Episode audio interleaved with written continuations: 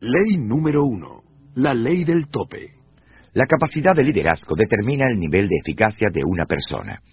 A menudo comienzo mis conferencias sobre liderazgo explicando la ley del tope, porque esta ayuda a la gente a entender el valor del liderazgo. Si usted puede asirse de esta ley, podrá visualizar el impacto increíble del liderazgo en cada aspecto de la vida. La capacidad de liderazgo es el tope que determina el nivel de eficacia de una persona. Cuanto menor es la capacidad de dirigir de un individuo, tanto más bajo está el tope de su potencial. Cuanto más alto está su nivel de liderazgo, tanto mayor es su eficacia. Por ejemplo, si su liderazgo obtiene una puntuación de 8, su eficacia no puede obtener más de 7. Si su liderazgo es únicamente de 4 puntos, su eficacia no es más de 3. Su capacidad de liderazgo, para bien o para mal, siempre determina su eficacia y el impacto potencial de su organización. Permítame referirle una historia que ilustra la ley del tope. En 1930, dos jóvenes hermanos llamados Dick y Maurice se mudaron de New Hampshire a California en busca del sueño americano. Acababan de salir de la escuela de bachillerato y eran muy pocas las oportunidades que había en su pueblo natal. Partieron rumbo a Hollywood, donde finalmente encontraron empleo en un estudio de cinematografía. Después de un tiempo, abrieron un teatro en Glendale, una ciudad a cinco millas al noroeste de Hollywood. Sin embargo, a pesar de todos sus esfuerzos, no les fue posible hacer que el negocio resultara rentable. Los hermanos tenían un fuerte deseo de triunfo, de modo que siguieron buscando mejores oportunidades para un negocio. Finalmente, en 1937, se les ocurrió algo que sí funcionó. Abrieron un pequeño restaurante Ryan en Pasadena, al este de Glendale. La gente del sur de California se había hecho muy dependiente de sus autos y la cultura estaba cambiando para adaptarse a esta realidad, lo cual incluía los negocios.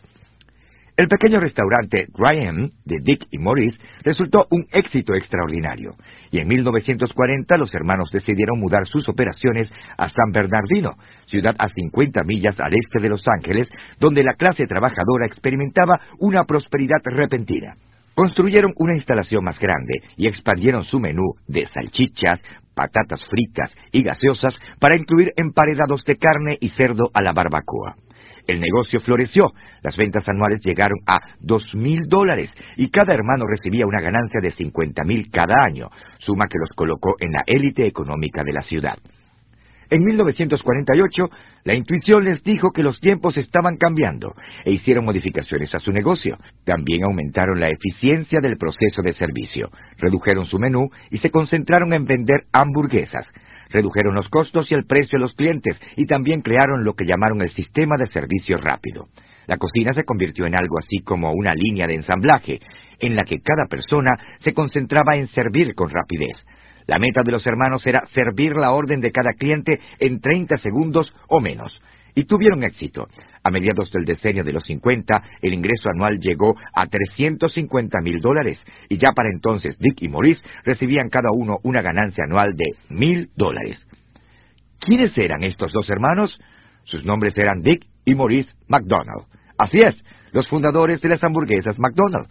Ellos habían ganado el premio gordo norteamericano y el resto, como se dice, es historia. ¿No es cierto? Incorrecto. Los McDonald no llegaron más lejos porque su débil liderazgo puso un tope a su capacidad de triunfo. Es muy cierto que los hermanos McDonald tenían su futuro económico asegurado. Su restaurante era uno de los más rentables en todo el país. La genialidad de los hermanos consistía en el servicio al cliente y la organización de la cocina. Ese talento contribuyó a la creación de un nuevo sistema de servicio de comida y bebida. De hecho, ellos fueron tan conocidos en los círculos de servicios de alimentos que la gente comenzó a escribirles y a visitarlos de todas partes del país para aprender más de sus métodos. Llegaron a un punto en que recibían 300 llamadas y cartas cada mes. Esto les dio la idea de lanzar al mercado el concepto McDonald's. Fue una forma de hacer dinero sin tener que abrir ellos mismos otro restaurante. Comenzaron a poner en práctica esta idea en 1952, pero el esfuerzo resultó un fracaso catastrófico. La razón fue muy simple. No tenían el liderazgo necesario para aplicar la idea en forma eficaz. Dick y Maurice eran buenos propietarios de restaurantes. Sabían cómo dirigir un negocio, crear sistemas eficientes, reducir costos y aumentar las ganancias. Eran gerentes eficientes, pero no eran líderes. Sus patrones de pensamiento pusieron un tope a lo que hubieran podido hacer y llegar a ser. En la cumbre de su éxito, Dick y Maurice se hallaban exactamente contra la ley del tope.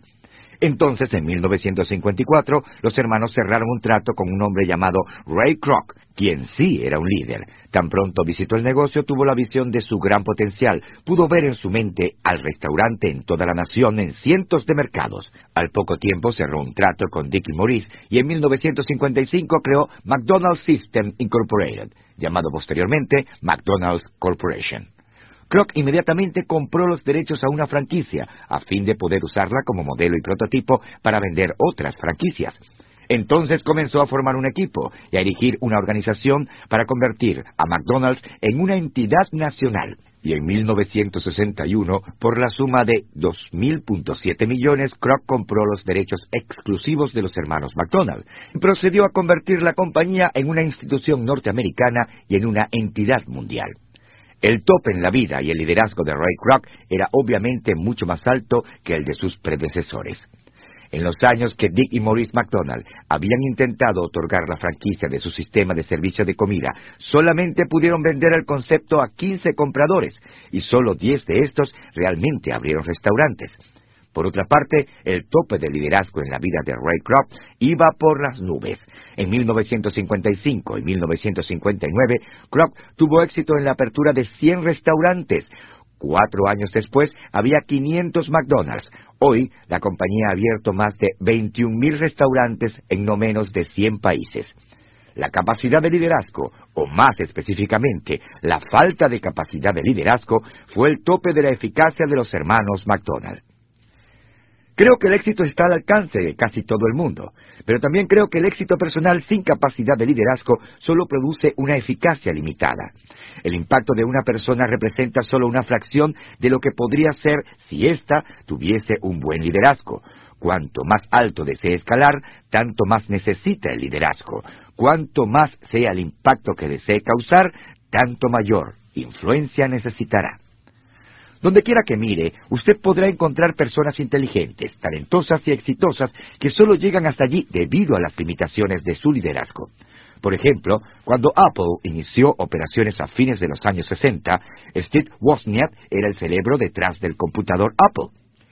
Su tope de liderazgo era bajo, pero ese no era el caso de su socio Steve Jobs. Su tope era tan alto que erigió una organización de categoría mundial y le dio un valor de nueve cifras. Ese es el impacto de la ley del tope. Hace algunos años conocí a Don Stephenson, presidente de Global Hospitality Resource Incorporated de San Diego, California, una compañía internacional de asesoría y consultoría en servicios de hospitalidad. Durante el almuerzo le hice preguntas acerca de su organización. En la actualidad es consultor principalmente, pero al comienzo había asumido la administración de hoteles y centros de turismo a los que no les iba bien económicamente. La compañía supervisaba muchas instalaciones excelentes, como la costa en el sur de California. Don dijo que cuando ellos asumían la administración de una organización, siempre comenzaban haciendo dos cosas. Primero, capacitaban a todo el personal para mejorar su nivel de servicio a los clientes. Y segundo, despedían al líder. Cuando él me dijo eso, al principio me sorprendí. ¿Siempre lo despiden? pregunté. ¿Todas las veces? Sí, dijo él. ¿No hablan primero con la persona para ver si es un buen líder? Pregunté yo. No, respondió él. Si fuera un buen líder, la organización no estuviera en el caos en que está. Yo pensé, por supuesto, es la ley del tope. Para alcanzar el nivel más alto de eficacia, usted debe elevar el tope en una forma u otra. La buena noticia es que el despido del líder no es la única forma. Así como enseño en mis conferencias que hay un tope, también enseño que usted puede elevarlo. Pero eso es el tema de otra ley de liderazgo.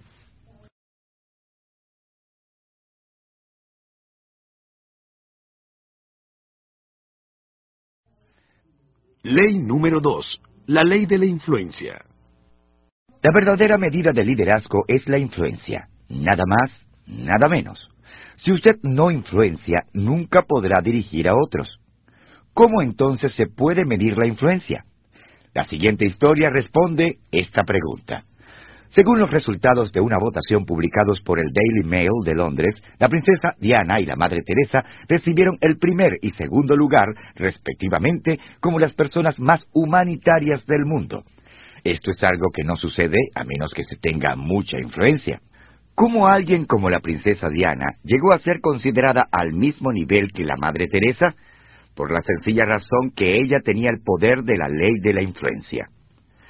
En 1981, Diana se convirtió en el centro de atención y el motivo número uno de conversación del mundo al casarse con el príncipe Carlos de Inglaterra. Casi mil millones de personas vieron la ceremonia nupcial de Diana, que fue transmitida por televisión desde la Catedral de San Pablo. Y desde ese día en adelante la gente no parecía obtener suficientes noticias acerca de ella, al principio solo era una vocera y fungía como catalizadora para la recaudación de fondos, pero con el paso del tiempo su influencia aumentó y también su capacidad para hacer que las cosas se hicieran realidad. El surgimiento de una líder. Al principio, el título de princesa le había concedido una plataforma para dirigirse a otros, pero pronto se convirtió en una persona de influencia por sí misma. En 1996, cuando se divorció del príncipe Carlos, perdió su título, pero esa pérdida no disminuyó en lo absoluto su impacto sobre otros. Por el contrario, su influencia continuó aumentando, mientras que la de su esposo y la de sus suegros iba en declive a pesar de los títulos reales y su posición. ¿Por qué? Porque Diana entendió de manera intuitiva la ley de la influencia. Irónicamente, aún en su muerte, Diana siguió influyendo en otras personas. Su funeral fue transmitido por televisión y por la radio BBC y traducido en 44 idiomas. La NBC calculó que el auditorio total llegó a la cifra de 2.500 millones de espectadores, más del doble de los que vieron su boda. La princesa Diana ha sido caracterizada de muchas formas, pero una palabra que no recuerdo que se haya usado para referirse a ella es líder. Sin embargo, ella fue exactamente eso. Fundamentalmente, Diana hizo realidad algunas cosas porque era influyente. Y recuerde que liderazgo es influencia, nada más, nada menos. La gente tiene muchos conceptos errados acerca del liderazgo. Cuando las personas oyen que alguien tiene un título impresionante o una posición de liderazgo asignada, suponen que la persona es un líder. A veces es cierto, pero los títulos no tienen mucho valor cuando se trata del liderazgo. El verdadero liderazgo no puede ser otorgado, nombrado ni asignado. Solo procede de la influencia y ésta no puede imponerse. Debe ser ganada. Lo único que un título puede comprar es un poco de tiempo, sea para aumentar su nivel de influencia sobre otros o para eliminarlo. La gente ha adoptado muchos mitos o conceptos erróneos acerca de los líderes y el liderazgo. He aquí los cinco más comunes. Número 1. El mito del administrador. Un error muy difundido es que el liderazgo y la administración son lo mismo. La diferencia principal entre las dos cosas es que el liderazgo consiste en influir en la gente para que siga al líder mientras que la administración se enfoca en los sistemas y los procesos de mantenimiento. Como antiguo presidente y jefe principal de la Chrysler, Lee Iacocca comentó a manera de parodia. Algunas veces, hasta el mejor administrador se asemeja al muchacho que pasea un perro grande y espera a ver dónde quiere ir el animal para entonces llevarlo allá. Número 2. El mito del empresario. Con gran frecuencia la gente supone que todos los vendedores y empresarios son líderes, pero no siempre es así. A menudo ellos pueden persuadir a la gente por un momento, pero no tienen influencia a largo plazo. Número 3. El mito del conocimiento. Mucha gente naturalmente supone que los que poseen conocimiento e inteligencia son líderes, pero eso no sucede de manera instantánea. Usted puede visitar cualquier universidad importante y conocer hombres de ciencia ocupados en la investigación y filósofos cuyo poder de raciocinio es tan alto que se sale de las gráficas, pero cuya capacidad para dirigir es tan baja que ni siquiera se registra en las gráficas. El coeficiente intelectual no necesariamente equivale a liderazgo. Número 4. El mito del precursor. Otro concepto erróneo es que todo el que está frente a la multitud es un líder, pero ser el primero no siempre es lo mismo que ser el líder. Número 5. El mito de la posición. Como ya se dijo, el peor de todos los conceptos erróneos acerca del liderazgo es aquel que se basa en la posición. Stanley Hoftin afirmó, no es la posición lo que hace el líder, es el líder quien hace la posición. Observe lo que sucedió hace varios años en Cordian, la agencia publicitaria conocida antiguamente como Satchi Satchi. En 1994, inversionistas institucionales de Satchi Satchi obligaron a la junta directiva a despedir a Maurice Satchi, el jefe principal de la compañía. ¿Cuál fue el resultado? Varios de los ejecutivos lo siguieron. También lo siguieron algunas de las cuentas más grandes de la compañía, incluidas British Airways y Mars, el fabricante de caramelos. La influencia de Saatchi era tan grande que su partida ocasionó que las acciones de la compañía bajaran inmediatamente de 8 a 4 dólares por acción. Lo que sucedió fue resultado de la ley de la influencia. Saatchi perdió su título y su posición, pero siguió siendo el líder. Personalmente aprendí la ley de la influencia cuando, después de graduarme en la universidad, Acepté mi primer trabajo en una pequeña iglesia en la parte rural de Indiana. Entré con todas las credenciales. Fui contratado como pastor principal, lo que significaba que tenía la posición y el título de líder en esa organización. Tenía el título universitario adecuado. Hasta había sido ordenado. Además, mi padre me había preparado, un pastor excelente y notable, líder de la denominación. Todo esto servía para preparar un atractivo currículum vitae, pero no me convertía en un líder. Para cuando acepté mi siguiente posición, tres años después, ya había aprendido la ley de la influencia.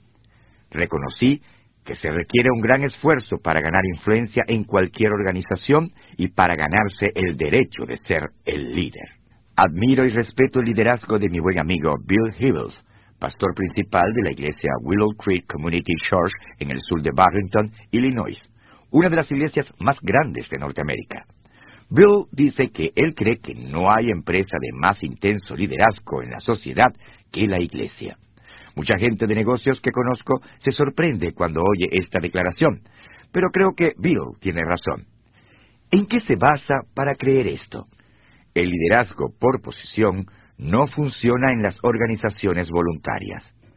Si un líder no tiene fuerza o influencia, no es eficaz. En otras organizaciones, la persona que tiene una posición tiene una fuerza increíble. En la milicia, los líderes pueden usar su rango y, si todo lo demás falla, se manda a los soldados a la cárcel militar. En los negocios, los jefes tienen una tremenda fuerza en forma de salario y beneficios. La mayoría de los seguidores desean cooperar cuando su sustento está en juego. Sin embargo, en las organizaciones voluntarias, como las iglesias, lo único que funciona es el liderazgo en su forma más pura. Lo único que ayuda a los líderes es su influencia. Y como observó Harry A. Overstreet, la esencia misma de todo poder para influir estriba en hacer que la otra persona participe. Los seguidores en organizaciones voluntarias no pueden ser obligados a subir a bordo. Cuando compartí esa observación con un grupo de unos 150 jefes principales de la industria automovilística, vi cómo se encendían bombillas en toda la sala. Y un consejo que les di realmente hizo que se emocionaran. Voy a compartir con usted el mismo consejo. Si usted es una persona de negocios y realmente quiere descubrir si su gente puede dirigir, mándelos a ofrecer voluntariamente su tiempo al servicio de la comunidad. Si puede lograr que algunas personas lo sigan mientras sirven en la Cruz Roja, en un asilo de United Way o en su iglesia local, entonces sabrá que realmente tiene influencia y capacidad de liderazgo. Una de mis historias favoritas que ilustra la ley de la influencia tiene que ver con Abraham Lincoln. En 1832, años antes de convertirse en presidente, el joven Lincoln reunió un grupo de hombres para combatir en la guerra contra Black Hawk. En esos días, la persona que reunía una compañía voluntaria para la milicia por lo general se convertía en su líder y asumía el rango de comandante. En este caso, Lincoln obtuvo el rango de capitán. Pero Lincoln tenía un problema. No sabía nada de milicia. No tenía experiencia militar y no sabía nada acerca de tácticas. Le costaba recordar los procedimientos militares más sencillos. Por ejemplo, un día iba marchando con varias docenas de hombres a lo largo de un campo y debía guiarlos a través de una puerta hacia otro campo. Pero no supo cómo hacerlo.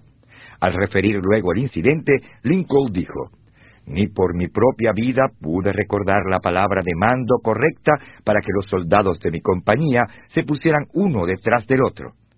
Finalmente, cuando nos acercábamos a la puerta, grité, Esta compañía romperá filas por dos minutos y luego formará filas otra vez al otro lado de la puerta.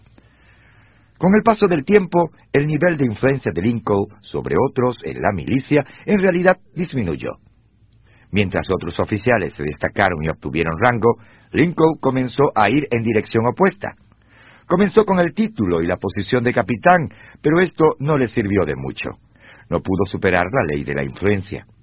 Al final de su servicio militar, Abraham Lincoln encontró su lugar adecuado cuando bajó a la categoría de soldado raso. Afortunadamente para él y para el destino de nuestro país, Lincoln llegó a superar su incapacidad de influir en otros. Con el tiempo y con mucho esfuerzo y experiencia personal, se convirtió en una persona de impacto e influencia notables. Mi proverbio favorito acerca del liderazgo es este. El que se cree líder y no tiene seguidores solo está dando un paseo. Si usted no puede influir en otros, estos no lo seguirán. Y si ellos no lo siguen, usted no es un líder. Esa es la ley de la influencia. No importa lo que cualquier persona le diga. Recuerde que el liderazgo es influencia, nada más, nada menos. Ley número 3. La ley del proceso. El liderazgo se desarrolla diariamente, no en un día. En las conferencias cuando enseño acerca del liderazgo, la gente inevitablemente me pregunta si el líder nace. Siempre respondo, sí, por supuesto que nace. Aún no he conocido a uno que haya venido al mundo en otra forma. Todos nos reímos y luego respondemos la verdadera pregunta. Si el liderazgo es algo que el individuo posee de forma innata o no. Aunque es verdad que alguna gente nace con dones naturales más grandes que otros, la capacidad de dirigir es en realidad una combinación de destrezas que en su mayor parte pueden ser aprendidas y mejoradas. Pero el proceso no tiene lugar de la noche a la mañana. En un estudio de 90 líderes principales de varios campos, los expertos en liderazgo Warren Bennis y Burt Nanus hicieron un descubrimiento acerca de la relación entre el crecimiento y el liderazgo. Es la capacidad de desarrollar y mejorar las destrezas lo que marca la diferencia entre los líderes y sus seguidores. En otras palabras, los líderes exitosos son aprendices. Aunque usted no tenga gran capacidad natural para el liderazgo, su desarrollo y su progreso probablemente se producirán basándose en las cuatro fases siguientes. Fase 1. No sé lo que no sé. La mayoría de las personas no reconocen el valor del liderazgo.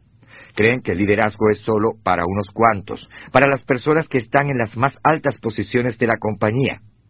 Me di cuenta de esto cuando el rector de una universidad me dijo que solo unos cuantos alumnos se habían inscrito en el curso de liderazgo que allí se ofrecía. ¿Por qué no se inscribieron más? Porque solo unos pocos se dieron cuenta que les faltaba habilidad y ellos tenían que influenciar a otros. Fase 2. Sé lo que no sé. Por lo general, en algún momento de la vida, somos colocados en una posición de liderazgo y miramos a nuestro alrededor y descubrimos que nadie nos está siguiendo. Nos damos cuenta de que necesitamos aprender a dirigir. Y ese es el momento cuando podemos comenzar a mejorar en realidad. Fase 3. Crezco y aprendo y eso comienza a ser evidente.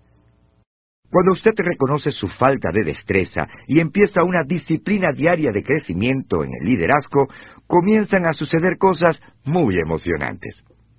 Su influencia crece y también su impacto, y aquello lo inspira a seguir creciendo. Fase 4. Simplemente actúo por lo que sé. Cuando usted está en la fase 3, puede ser muy eficaz como líder pero tiene que pensar bien cada acción que ha de tomar.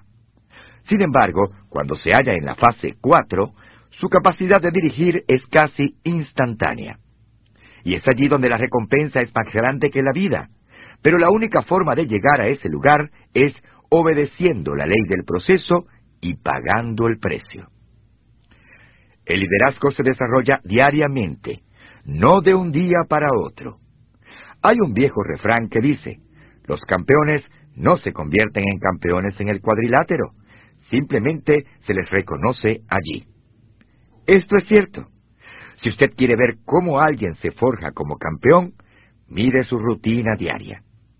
El antiguo campeón de peso pesado, Joe Frazier, dijo, Usted puede trazar el plan de una pelea o el plan de una vida, pero cuando comienza la acción usted depende de sus reflejos. Allí es donde se demuestra el trabajo que ha hecho durante cada día. Si hizo trampas en la oscuridad de la madrugada, la gente se va a dar cuenta ahora bajo las luces brillantes.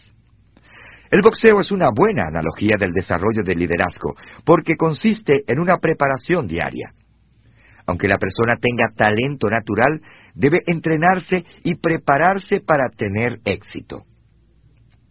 Uno de los más grandes líderes de este país era fanático del boxeo. Su nombre fue Teodoro Roosevelt. Un boxeador él mismo. Era la máxima expresión de un hombre de acción. No solo era un líder eficaz, sino que también fue el más pintoresco de todos los presidentes de los Estados Unidos de Norteamérica. En distintos momentos de la vida, Roosevelt fue vaquero en el oeste norteamericano, explorador y cazador de caza mayor, y soldado de caballería en la guerra contra España. Su entusiasmo y vigor parecían ilimitados. De todos los líderes que ha tenido esta nación, Roosevelt fue uno de los más fuertes, física y mentalmente. Pero no comenzó así. El presidente vaquero de Estados Unidos de Norteamérica era débil y muy enfermizo cuando niño. Sufría de asma debilitante, tenía muy mala visión y era terriblemente delgado. Sus padres no creían que sobreviviría. Cuando tenía doce años, su padre le dijo, Tienes la mente, pero no tienes el cuerpo, y sin la ayuda del cuerpo, la mente no puede llegar tan lejos como debiera. Debes desarrollar el cuerpo. Y Roosevelt lo hizo. Roosevelt comenzó a dedicar un tiempo todos los días a cultivar su cuerpo y su mente, y lo siguió haciendo por el resto de su vida. En años posteriores, Roosevelt evaluó su progreso y admitió que cuando niño era nervioso y tímido. Sin embargo, dijo él, al leer acerca de las personas a las que admiraba y conociendo a mi padre, sentía gran admiración por hombres audaces que se mantienen firmes en el mundo, y yo tenía un gran deseo de ser como ellos. Cuando Roosevelt se graduó en Harvard, era como uno de ellos. La lista de hechos de Roosevelt es notable. Bajo su liderazgo, los Estados Unidos de Norteamérica emergió como una potencia mundial. Ayudó al país a desarrollar una marina de guerra. Bajo su mandato se construyó el Canal de Panamá. Negoció la paz entre Rusia y Japón. Y durante ese proceso obtuvo el Premio Nobel de la Paz. Y cuando el pueblo cuestionó su liderazgo, tomó la presidencia después del asesinato de McLean. Hizo campaña y fue reelegido por el mayor número de votantes que jamás hubiera elegido a un presidente hasta ese momento.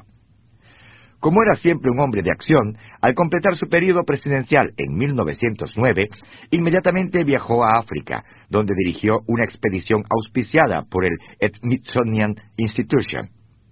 Unos cuantos años después, con la colaboración de otro líder, dirigió una expedición a un río inexplorado de Brasil. Esta era una aventura de aprendizaje que no podía desaprovechar. Él admitió posteriormente que fue su última oportunidad de ser niño. Tenía 55 años. El 6 de enero de 1919, en su hogar en Nueva York, Theodore Roosevelt murió mientras dormía. Entonces el vicepresidente Marshall dijo, la muerte tenía que llevárselo dormido, porque si Roosevelt hubiera estado despierto, hubiera habido una pelea. Cuando lo levantaron de su lecho encontraron un libro debajo de su almohada. Hasta el último momento, Theodore Roosevelt estaba luchando por aprender y mejorarse a sí mismo. Aún se hallaba practicando la ley del proceso. Si usted desea ser líder, le tengo buenas noticias. Puede serlo. Todo el mundo tiene el potencial, pero no es algo que se alcanza de la noche a la mañana. Y absolutamente no podrá pasar por alto la ley del proceso. El liderazgo no se desarrolla de un día para otro. Toma toda una vida.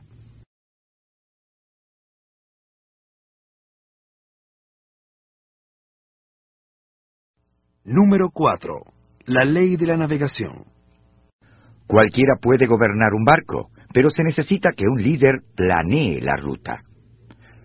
En 1911, dos grupos de exploradores emprendieron una misión increíble. Aunque usaron estrategias y rutas diferentes, los líderes de los equipos tenían la misma meta, ser los primeros en la historia en llegar al Polo Sur. La historia de estos grupos son ilustraciones claras de la ley de la navegación. Uno de los grupos fue dirigido por el explorador noruego Roald Amundsen. Antes de la salida de su equipo, Amundsen había planeado su viaje con mucho esmero. Estudió los métodos de los esquimales y de otros experimentados viajeros del Ártico, determinando que su mejor plan sería transportar todo su equipo y todas sus provisiones en trineos tirados por perros.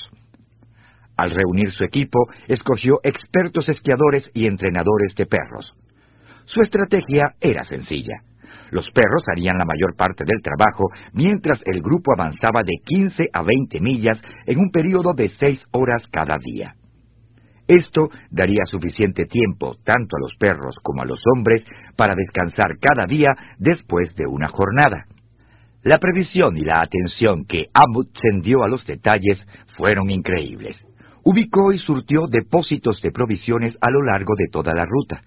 De esa manera, su grupo no tendría que llevar cada parte de la provisión durante todo el viaje. También equipó a su grupo con la mejor ropa posible. Amundsen había considerado detenidamente todo aspecto posible del viaje. Lo había estudiado a fondo y había hecho planes conforme a ello. Y obtuvo buenos resultados. El peor problema que sucedió en el viaje fue que a uno de los hombres se le infectó un diente y tuvieron que sacárselo. El otro equipo de hombres fue dirigido por Robert Falcon Scott, un oficial de la Marina Británica que previamente había hecho algunas exploraciones en el área antártica. La expedición de Scott fue la antítesis de la de Amundsen. En vez de usar trineos tirados por perros, Scott decidió usar trineos motorizados y caballos. Sus problemas comenzaron cuando los motores de los trineos dejaron de funcionar solo a cinco días de haber comenzado el viaje. Los caballos tampoco viajaron bien en esas temperaturas glaciales. Cuando llegaron al pie de las montañas antárticas, fue necesario sacrificar a todos esos pobres animales. Como resultado, los miembros del equipo quedaron arrastrando aquellos trineos de 200 libras. Fue un trabajo arduo. Scott tampoco había puesto suficiente atención en el resto del equipo del grupo. La ropa estaba tan mal diseñada que todos los hombres sufrieron de congelación. Uno de los miembros del grupo necesitaba una hora todas las mañanas para ponerse las botas en sus pies hinchados y gangrenosos. Todos fueron cegados por el reflejo de la nieve debido a las gafas inadecuadas que Scott había proporcionado. Lo peor de todo era que el grupo siempre estuvo escaso de comida y agua. Esto también fue consecuencia del mal planeamiento de Scott. Los depósitos de provisiones que Scott estableció no fueron abastecidos adecuadamente, estaban demasiado lejos uno del otro y muy mal señalados, por lo cual era difícil encontrarlos. Como tenían poco combustible para derretir la nieve, todos se deshidrataron. Las cosas empeoraron aún más porque Scott tomó la decisión de último minuto de llevar consigo a un quinto hombre, aunque solo tenía provisiones suficientes para cuatro. Después de abarcar 800 penosas millas en diez semanas, el exhausto grupo de Scott finalmente llegó al Polo Sur el 17 de enero de 1912.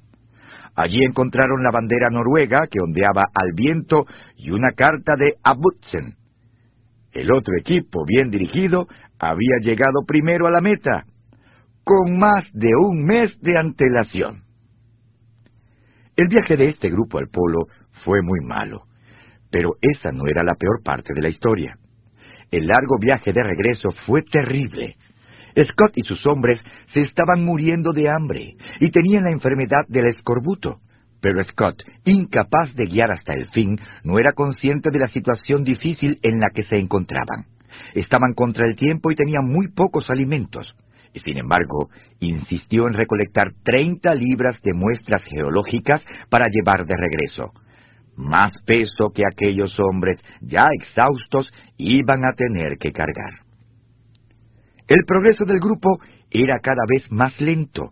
Uno de los hombres murió. Otro, a propósito, se lanzó a una ventisca para librar al grupo de la responsabilidad de cargar con él. Scott y los dos hombres que quedaban solo avanzaron un poco más al norte antes de darse por vencidos. El viaje de regreso ya había tomado dos meses y aún faltaban 150 millas para llegar al campamento base en aquel lugar murieron. Hoy sabemos su historia porque pasaron sus últimas horas escribiendo unos diarios. Algunas de las últimas palabras de Scott fueron, Moriremos como caballeros. Creo que esto demuestra que el brío y el poder para aguantar no se ha ido de nosotros. Robert Falcon Scott tenía valor, pero no tenía liderazgo. Como no pudo vivir según la ley de navegación, ésta acabó con él y sus compañeros.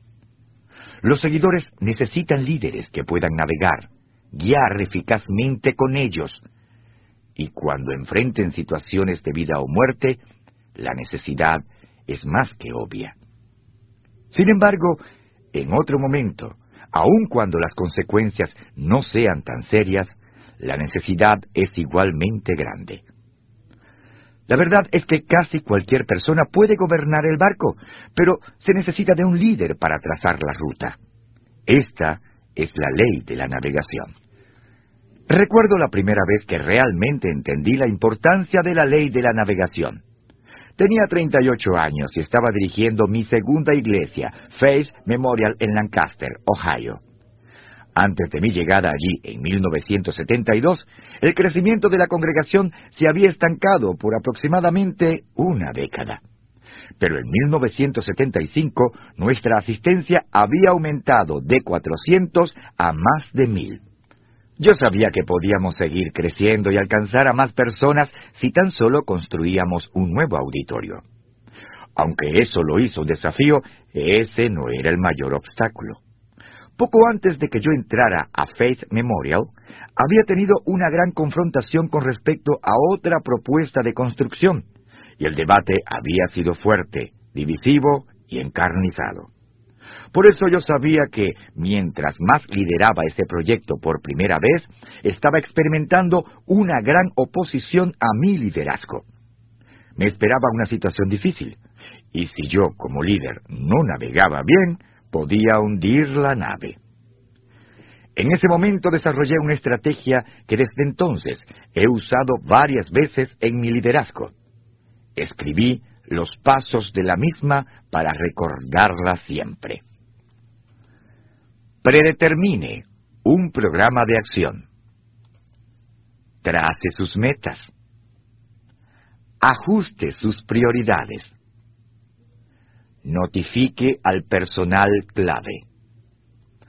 Dé cierto tiempo a la aceptación. Comience a actuar. Espere problemas. señale los buenos éxitos siempre. Revise su plan diariamente. Esto se convirtió en mi plan para navegar con mi gente. Yo sabía exactamente cuál debía ser nuestro plan de acción. Yo había considerado todas las alternativas posibles y sabía que esa era la única solución viable. Mi meta era diseñar y construir la instalación, pagarla en diez años y unificar a toda la gente en el proceso. Comencé a prepararme para la reunión de la congregación cuando obtendría la aprobación del proyecto. Lo primero que hice fue encargar a los miembros de la junta directiva y a un grupo de líderes financieros claves para que efectuaran un análisis de nuestros patrones financieros y de crecimiento en 20 años. El análisis abarcaba los 10 años anteriores y proyecciones para los siguientes 10 años. Basados en eso, formulamos un presupuesto de 10 años que explicaba detenidamente cómo manejaríamos las finanzas. Toda la información necesaria estaba en un informe de 20 páginas que daríamos a los miembros de la congregación. Mi siguiente paso era notificar a los líderes claves. Comencé con los que tenían más influencia y me reuní con ellos individualmente, y a veces en grupos pequeños. En el transcurso de varias semanas me reuní con más o menos 100 líderes. Les presenté la visión y respondí sus preguntas. Luego esperé algún tiempo para que esos líderes influyeran al resto de la gente en la congregación.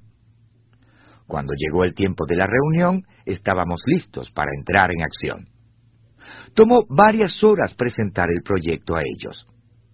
Distribuí el informe de 20 páginas que contenía los planos del edificio, el análisis financiero y los presupuestos traté de responder todas las preguntas que pudiesen existir antes de que tuvieran la oportunidad de preguntar.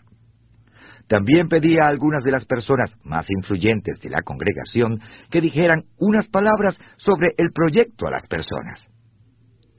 Yo esperaba cierta oposición, pero cuando concedí la palabra para dar lugar a las preguntas, me quedé pasmado. Solo hubo dos preguntas. Una persona quería saber cuál sería la ubicación de las fuentes de agua en el edificio, y la otra preguntó el número de lavabos. En ese momento supe que había navegado con éxito en las aguas turbulentas. Cuando se hizo el cómputo final, 98% de la gente había votado a favor. Esta fue una maravillosa experiencia de aprendizaje para mí. Sobre todo descubrí que el secreto de la ley de navegación es la preparación. Cuando usted se prepara bien, infunde confianza y esperanza en su gente. La falta de preparación produce el efecto opuesto. No es el tamaño del proyecto lo que determina su aceptación, apoyo y éxito, sino el tamaño del líder. Es por eso que digo que cualquiera puede navegar un barco, pero se necesita que un líder planee la ruta. Y si usted es un buen navegante, puede llevar a su gente a cualquier parte.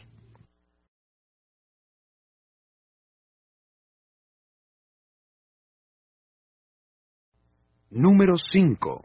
La ley de E. F. Hutton. Cuando un verdadero líder habla, la gente escucha.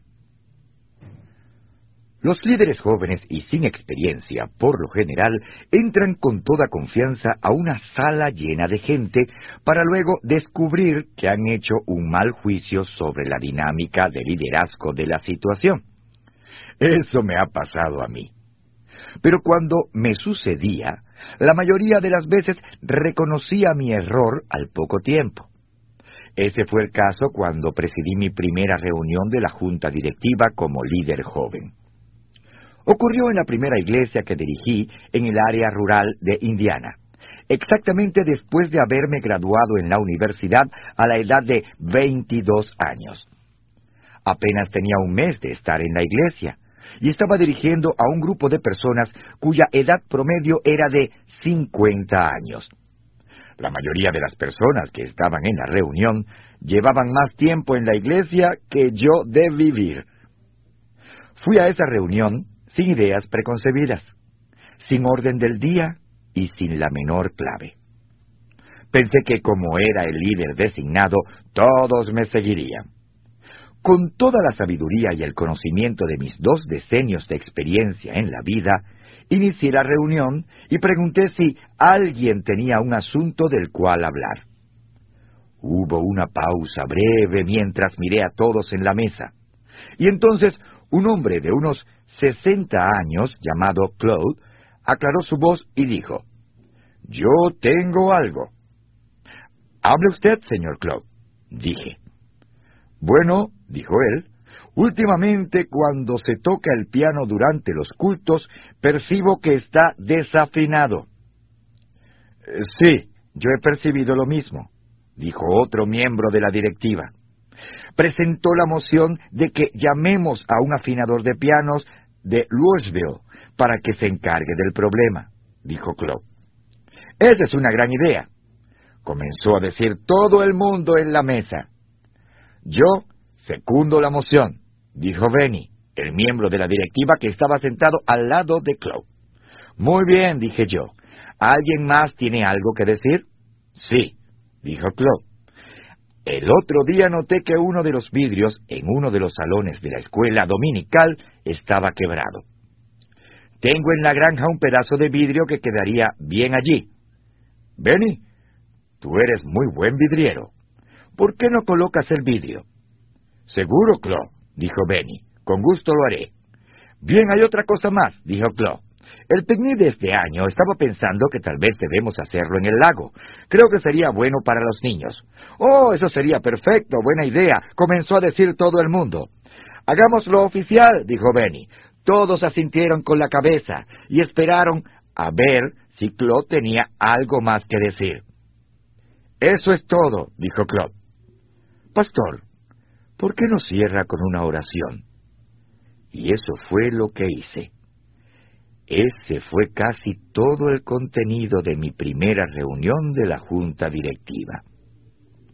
Y también fue el día en que supe quién era el verdadero líder en esa iglesia. Yo ocupaba el cargo, pero Claude tenía el poder. Fue así como descubrí la ley de E. F. Hutton. Es probable que usted haya oído de E. F. Hutton, la compañía de servicios financieros. Hace años su lema era, cuando E. F. Hutton habla, la gente escucha. Tal vez usted recuerda los antiguos anuncios comerciales de televisión. Típicamente el escenario era un restaurante concurrido u otro lugar público. Dos personas estaban hablando de asuntos financieros y la primera persona repetía algo que su agente de bolsa había dicho respecto a cierta inversión. La segunda persona decía, bueno, mi agente de bolsa es E. F. Hutton, y E. F. Hutton dice. En ese momento, cada persona en el bullicioso restaurante paraba en seco, volvía el rostro y escuchaba lo que el hombre iba a decir. Por eso llamo a esta verdad de liderazgo la ley de E. F. Hutton. Cuando el verdadero líder habla, la gente escucha. Cuando aprenda la ley de E. F. Hutton, no tendrá dificultad para descubrir quién es el verdadero líder en casi todas las situaciones. Por ejemplo, vaya a la reunión de un grupo de personas que no conozca y obsérvelas durante cinco minutos. Pronto sabrá quién es el líder. Cuando alguien hace una pregunta, ¿a quién mira la gente? ¿A quién esperan escuchar? La persona a la que miran es el verdadero líder. Haga la prueba. La próxima vez que esté en una reunión, observe alrededor de usted. Muy probablemente notará la diferencia entre estos dos tipos de líderes. Los líderes por posición hablan primero. Los líderes verdaderos hablan después. Así es, si nota una disparidad entre la persona que dirige la reunión y la persona que dirige a la gente, la persona que dirige la reunión no es el verdadero líder. Hace muchos años había un juego en la televisión llamado Decir la verdad. Funcionaba de la siguiente manera. Al comienzo del espectáculo había tres concursantes que decían ser la misma persona. Uno de ellos estaba diciendo la verdad. Los otros dos eran actores. Había un panel de jueces compuesto por celebridades. Estos jueces se turnaban para hacer preguntas a las tres personas. Y cuando se terminaba el tiempo, cada panelista adivinaba cuál de las tres personas estaba diciendo la verdad.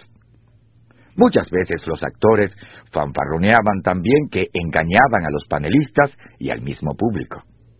Cuando se trata de identificar a un líder, la tarea puede ser mucho más fácil si recuerda qué cosas está buscando. No escuche las afirmaciones de la persona que profesa ser el líder. En lugar de eso, observe las reacciones de la gente alrededor que rodea a esa persona. La prueba del liderazgo se encuentra en los seguidores. Ahora le pregunto lo siguiente. ¿Cómo reacciona la gente cuando usted habla? Cuando usted expresa algo, ¿la gente escucha? Quiero decir, ¿escucha realmente?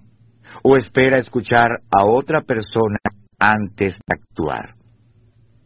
Usted puede descubrir mucho acerca de su nivel de liderazgo si tiene el valor de hacerse esta pregunta y responderla. Ese es el poder de la ley de E. F. Hutton. Número 6.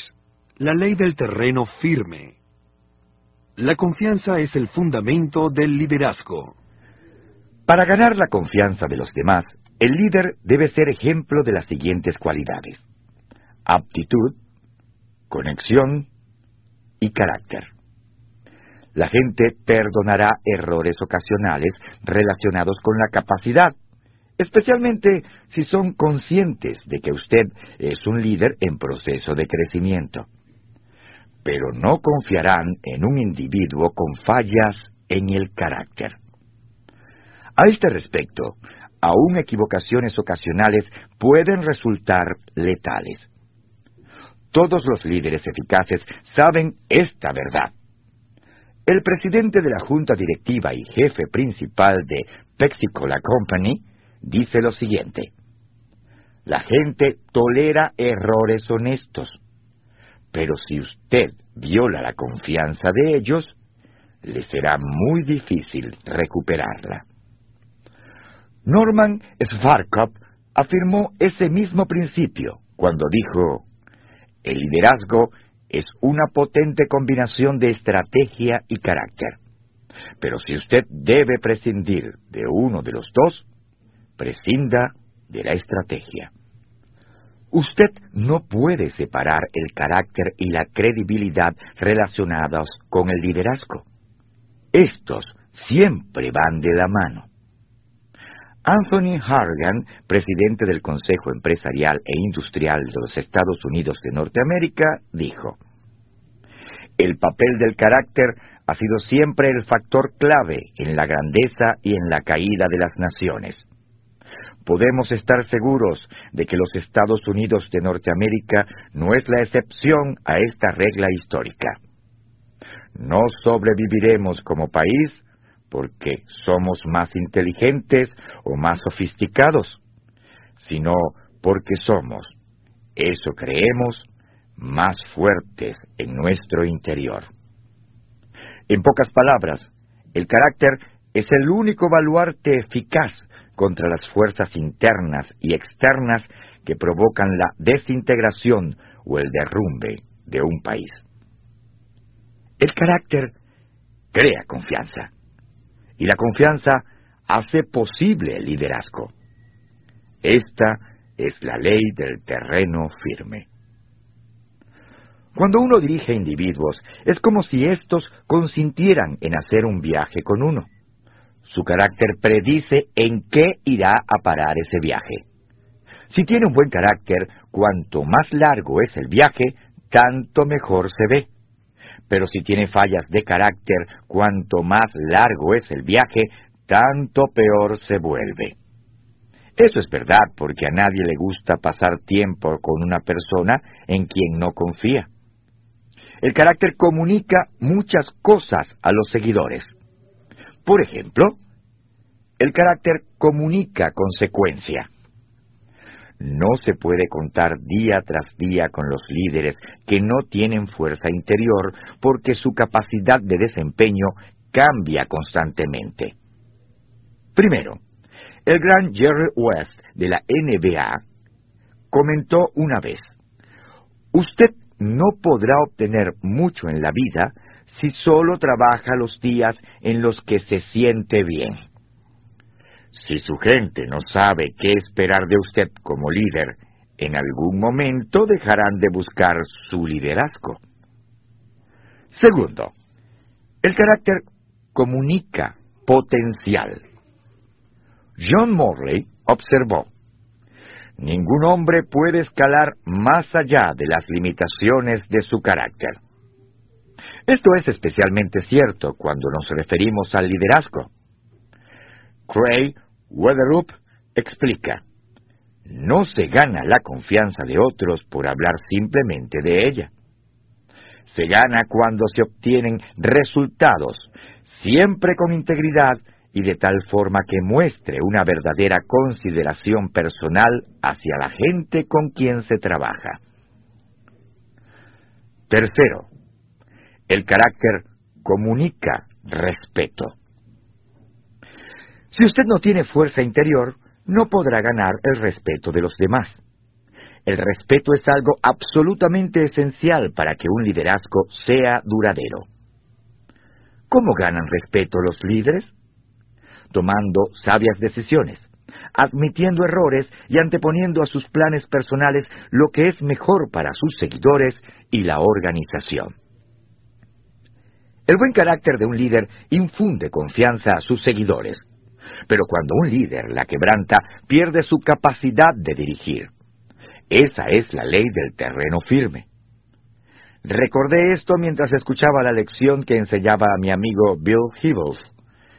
Bill dirigía una sesión titulada Lecciones de la pesadilla del liderazgo y compartía ciertas observaciones de algunos errores de liderazgo que Romer McNamara y la administración de Johnson cometieron durante la guerra de Vietnam la incapacidad de la administración de establecer prioridades entre muchos retos, su aceptación de falsas suposiciones y el hecho de que Johnson no hubiera encarado serios conflictos en el personal. Sin embargo, en mi opinión, lo más importante que Bill compartió en aquella conferencia tenía que ver con el hecho de que los líderes norteamericanos incluido McNamara, no enfrentaron ni admitieron públicamente los terribles errores que cometieron con relación a la guerra de Vietnam. Sus acciones afectaron la confianza del pueblo norteamericano y así violaron la ley del terreno firme. Desde entonces, Estados Unidos de Norteamérica ha estado sufriendo las repercusiones. En su libro Retrospectivamente, McNamara relata que repetidamente minimizaba las bajas estadounidenses y sólo decía verdades a medias respecto a la guerra. Por ejemplo, él dice, a mi regreso a Washington desde Saigón el 21 de diciembre de 1963, no fui completamente sincero cuando dije a la prensa, observamos los resultados de un incremento muy sustancial de la actividad en Vietcong. ¿Cierto? Pero después añadí, revisamos los planes de los vietnamitas del sur y creemos firmemente que tendrán éxito. En el mejor de los casos, eso es una exageración. Durante un tiempo nadie cuestionó las declaraciones de McNamara, porque no había ninguna razón de desconfiar en el liderazgo del país. Pero con el tiempo, el pueblo reconoció que sus palabras y los hechos no coincidían. Fue entonces cuando el pueblo estadounidense comenzó a perder fe. Años después, McNamara admitió su falta. Nosotros, los de las administraciones de Kennedy y Johnson que participamos en las decisiones sobre Vietnam, actuamos según lo que pensábamos que eran los principios y las tradiciones de esta nación. Tomamos las decisiones a la luz de esos valores, pero estábamos equivocados, terriblemente equivocados. Muchos dirían que la admisión de McNamara llegó 30 años y 58 mil víctimas tarde. Así como la confianza del pueblo estadounidense en sus líderes mermó, también su deseo de seguirlos. La era que había comenzado con la esperanza y el idealismo caracterizados por John F. Kennedy, terminó con la desconfianza y el cinismo asociados con Richard Nixon. Cuando un líder quebranta la ley del terreno firme, su liderazgo paga un precio. McNamara y el presidente Johnson perdieron la confianza del pueblo norteamericano y, en consecuencia, su capacidad de dirigir sufrió. A la larga, McNamara renunció al cargo de secretario de Defensa. Johnson, político consumado, reconoció su posición debilitada y no participó como candidato a la reelección. Pero las repercusiones de la confianza perdida no terminaron allí. La desconfianza del pueblo estadounidense en los políticos ha continuado hasta este día y sigue aumentando. Ningún líder puede traicionar la confianza de su pueblo y esperar influirlo. La confianza es el fundamento del liderazgo. Viole la ley del terreno firme podrá seguir siendo el líder.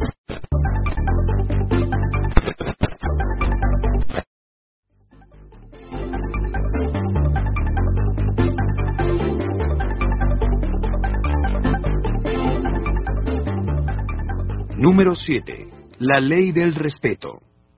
Por naturaleza, la gente sigue a líderes que son más fuertes que ellos mismos.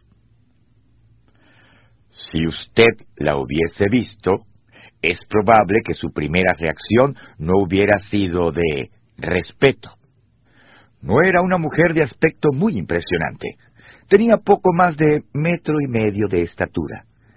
Casi llegaba a los cuarenta años y su piel era oscura y curtida. No sabía leer ni escribir. Usaba ropa gruesa y desgastada. Cuando sonreía, la gente podía ver que le faltaban los dos dientes frontales superiores. El trabajo de esta mujer era intermitente.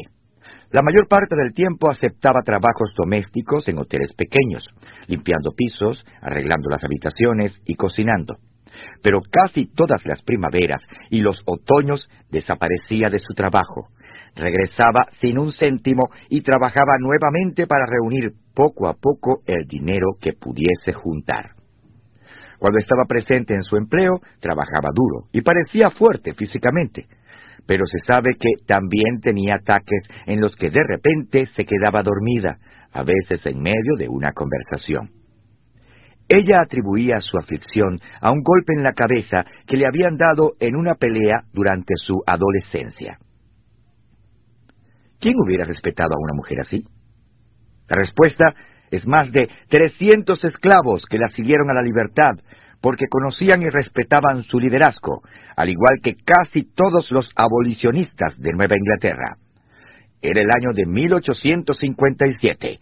El nombre de esta mujer era Harriet Tubman. Harriet Tubman tenía apenas unos 30 años cuando comenzó a ser llamada Moisés por su habilidad de ir a la tierra de cautiverio y libertar del yugo de la esclavitud a muchas personas de su pueblo. Tutman nació esclava en 1820 y creció en los sembradíos de Maryland. A la edad de 24 años se casó con John Tubman, un hombre negro libre. Cuando ella le habló de escapar a la libertad del norte, él no quiso escuchar. Le dijo que si intentaba escapar, él la entregaría a las autoridades. Cuando ella decidió correr el riesgo e irse al norte en 1849, lo hizo sola, sin decirle una palabra. Sarah Bradford afirmó que Tutman le dijo, Pensé esto bien. Había dos cosas a las que yo tenía derecho, la libertad o la muerte. Si no podía tener una, tendría la otra, porque ningún hombre me iba a capturar viva. Debía pelear por mi libertad mientras tuviera fuerzas, y cuando llegara el tiempo de marcharme, el Señor iba a permitirme que ellos me mataran. Tutman pudo llegar a Filadelfia, Pensilvania, por el Underground Railroad, una red secreta de escape de los negros libres, de los abolicionistas blancos y de los cuáqueros que ayudaban a los esclavos a escapar. Aunque ya era libre, juró que volvería a Maryland y libertaría a su familia. En 1850 hizo su primer viaje de regreso como conductora del Underground Railroad, alguien que sacaba y guiaba a los esclavos con la ayuda de simpatizantes a lo largo de todo el camino. Cada verano e invierno, Tutman trabajaba como doméstica, reuniendo poco a poco los fondos necesarios para hacer sus viajes de regreso al sur. Cada primavera y otoño arriesgaba su vida yendo al sur y regresando con más gente. Era intrépida y su liderazgo era inquebrantable. Entre 1850 y 1860, Harriet Tubman dio a más de 300 personas, incluidos muchos miembros de su propia familia. Hizo 19 viajes en total y se enorgullecía del hecho de que nunca perdió a una persona bajo su cuidado. Mi tren nunca se descarriló, decía, y nunca perdí un pasajero. Los blancos sureños pusieron a la cabeza de Tutman el precio de 12 mil dólares, una fortuna. Los negros del sur simplemente la llamaban Moisés. Al comienzo de la guerra civil había sacado más gente de la esclavitud que ningún otro norteamericano en la historia, blanco o negro, hombre o mujer. La reputación y la influencia de Tutman imponía respeto, y no solo entre los esclavos que soñaban con obtener su libertad. Norteños influyentes de ambas razas la buscaban. Hablaba en reuniones y en hogares a lo largo de Filadelfia, Pensilvania, Boston, Massachusetts, San Catharines, Canadá, Airborne y Nueva York, donde finalmente se estableció. Gente prominente la buscaba, como el senador William Seward, que posteriormente se convirtió en el secretario de Estado de Abraham Lincoln, y el franco abolicionista y esclavo Frederick Douglass. El consejo y el liderazgo de Tutman también fueron buscados por John Brown, el famoso abolicionista revolucionario.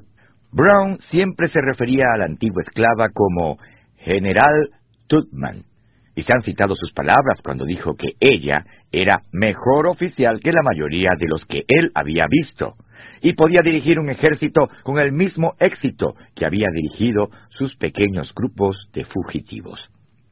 Esa es la esencia de la ley del respeto. Harriet Tubman no parecía ser candidata al liderazgo porque la suerte estaba contra ella. No había recibido educación, vivía en una cultura que no respetaba a los afroamericanos y trabajaba en un país donde las mujeres aún no tenían derecho al voto a pesar de sus circunstancias, se convirtió en una líder increíble. La razón es sencilla. Los individuos por naturaleza siguen a líderes que son más fuertes que ellos.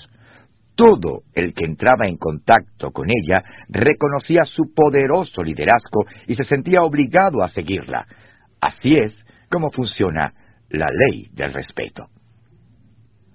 La gente no sigue a otros por accidente siguen a individuos cuyo liderazgo respetan. Alguien que tiene un liderazgo de 8 en una escala de 1 a 10, en la que 10 es lo más alto, no sale a buscar un 6 para seguirlo. Por naturaleza sigue a un 9 o a un 10. Los menos capacitados siguen a los altamente capacitados y dotados. Esa es la ley del respeto. Observe lo que ocurre cuando un grupo de personas se reúne por primera vez. Tan pronto empiezan a interactuar, los líderes que hay en el grupo se hacen cargo inmediatamente. Piensan en términos de la dirección en la que desean ir y a quienes quieren llevar con ellos. Al principio la gente se mueve tentativamente en varias direcciones, pero después de conocerse unos a otros, al poco tiempo reconocen los líderes más fuertes y los siguen. Usualmente, Cuanto más capacidad de liderazgo tiene una persona, tanto más rápido reconoce el liderazgo o la falta de éste en otros. Con el tiempo, la gente del grupo sube a bordo y sigue a los líderes más fuertes. Hacen eso o abandonan el grupo y siguen sus propios planes. Recuerdo haber oído una historia que muestra cómo la gente comienza a seguir a los líderes más fuertes. Ocurrió a principio de la década de los 70, cuando Bill Walton, el central de baloncesto, ahora en el Salón de la Fama, entró al equipo de la Universidad de California, dirigido por John Wooden. Se cuenta que el entrenador les dijo a los jugadores que no se les permitiría tener vello facial. Walton, en un intento de asegurar su independencia, dijo que él no se afeitaría la barba. La respuesta sensata de Wooden fue, bueno, Bill, te vamos a extrañar. Walton se afeitó la barba. Hay muchas formas de medir el respeto de un seguidor a su líder, pero tal vez la prueba más grande de respeto se da cuando el líder hace un cambio grande en una organización. Yo pasé por esta prueba en 1997, cuando trasladé mi compañía Enjoy de San Diego, California, a Atlanta, Georgia. Tomé la decisión de trasladarnos en 1996 mientras iba en un crucero por China con mi esposa Margaret. Mientras hablábamos del traslado y nuestras expectativas, comencé a medir mi influencia con mis líderes principales. Después de repasar mentalmente mi historia personal con cada líder y la fuerza de mi liderazgo con ellos, calculé que 50% de ellos iba a acceder a desplazarse y trasladarse a lo largo del país conmigo y la organización. Margaret tuvo la misma opinión. Unos cuantos meses después, una vez que el presidente de Enjoy, Dick Peterson, y yo habíamos considerado todos los asuntos preliminares al traslado, comencé a acercarme a cada uno de mis líderes individualmente para informarles de la decisión de irnos a Atlanta. Uno tras otro me dijo que deseaba hacer el viaje. Yo esperaba que la mitad accediera a ir, Imagínense lo feliz que me sentí cuando descubrí que todos mis líderes principales iban a irse conmigo. Cien por ciento. ¿Por qué tantos hicieron el viaje? Sé que una de las razones es que esos líderes son personas que hacen la diferencia y desean ser parte de la visión de nuestra organización. Otra es que he invertido mucho tiempo y energía en mis relaciones con ellos y he añadido valor a su vida. Pero hay otra razón, la más importante para mí. Las razones que mencioné no habrían sido suficientes si yo hubiera sido un líder más débil. Como he pasado mi vida desarrollando mis técnicas de liderazgo, eso ha hecho posible que dirija a otros líderes fuertes. Las personas que son nueve y diez no siguen a un siete. Así es como funciona el liderazgo. Ese es el secreto de la ley del respeto.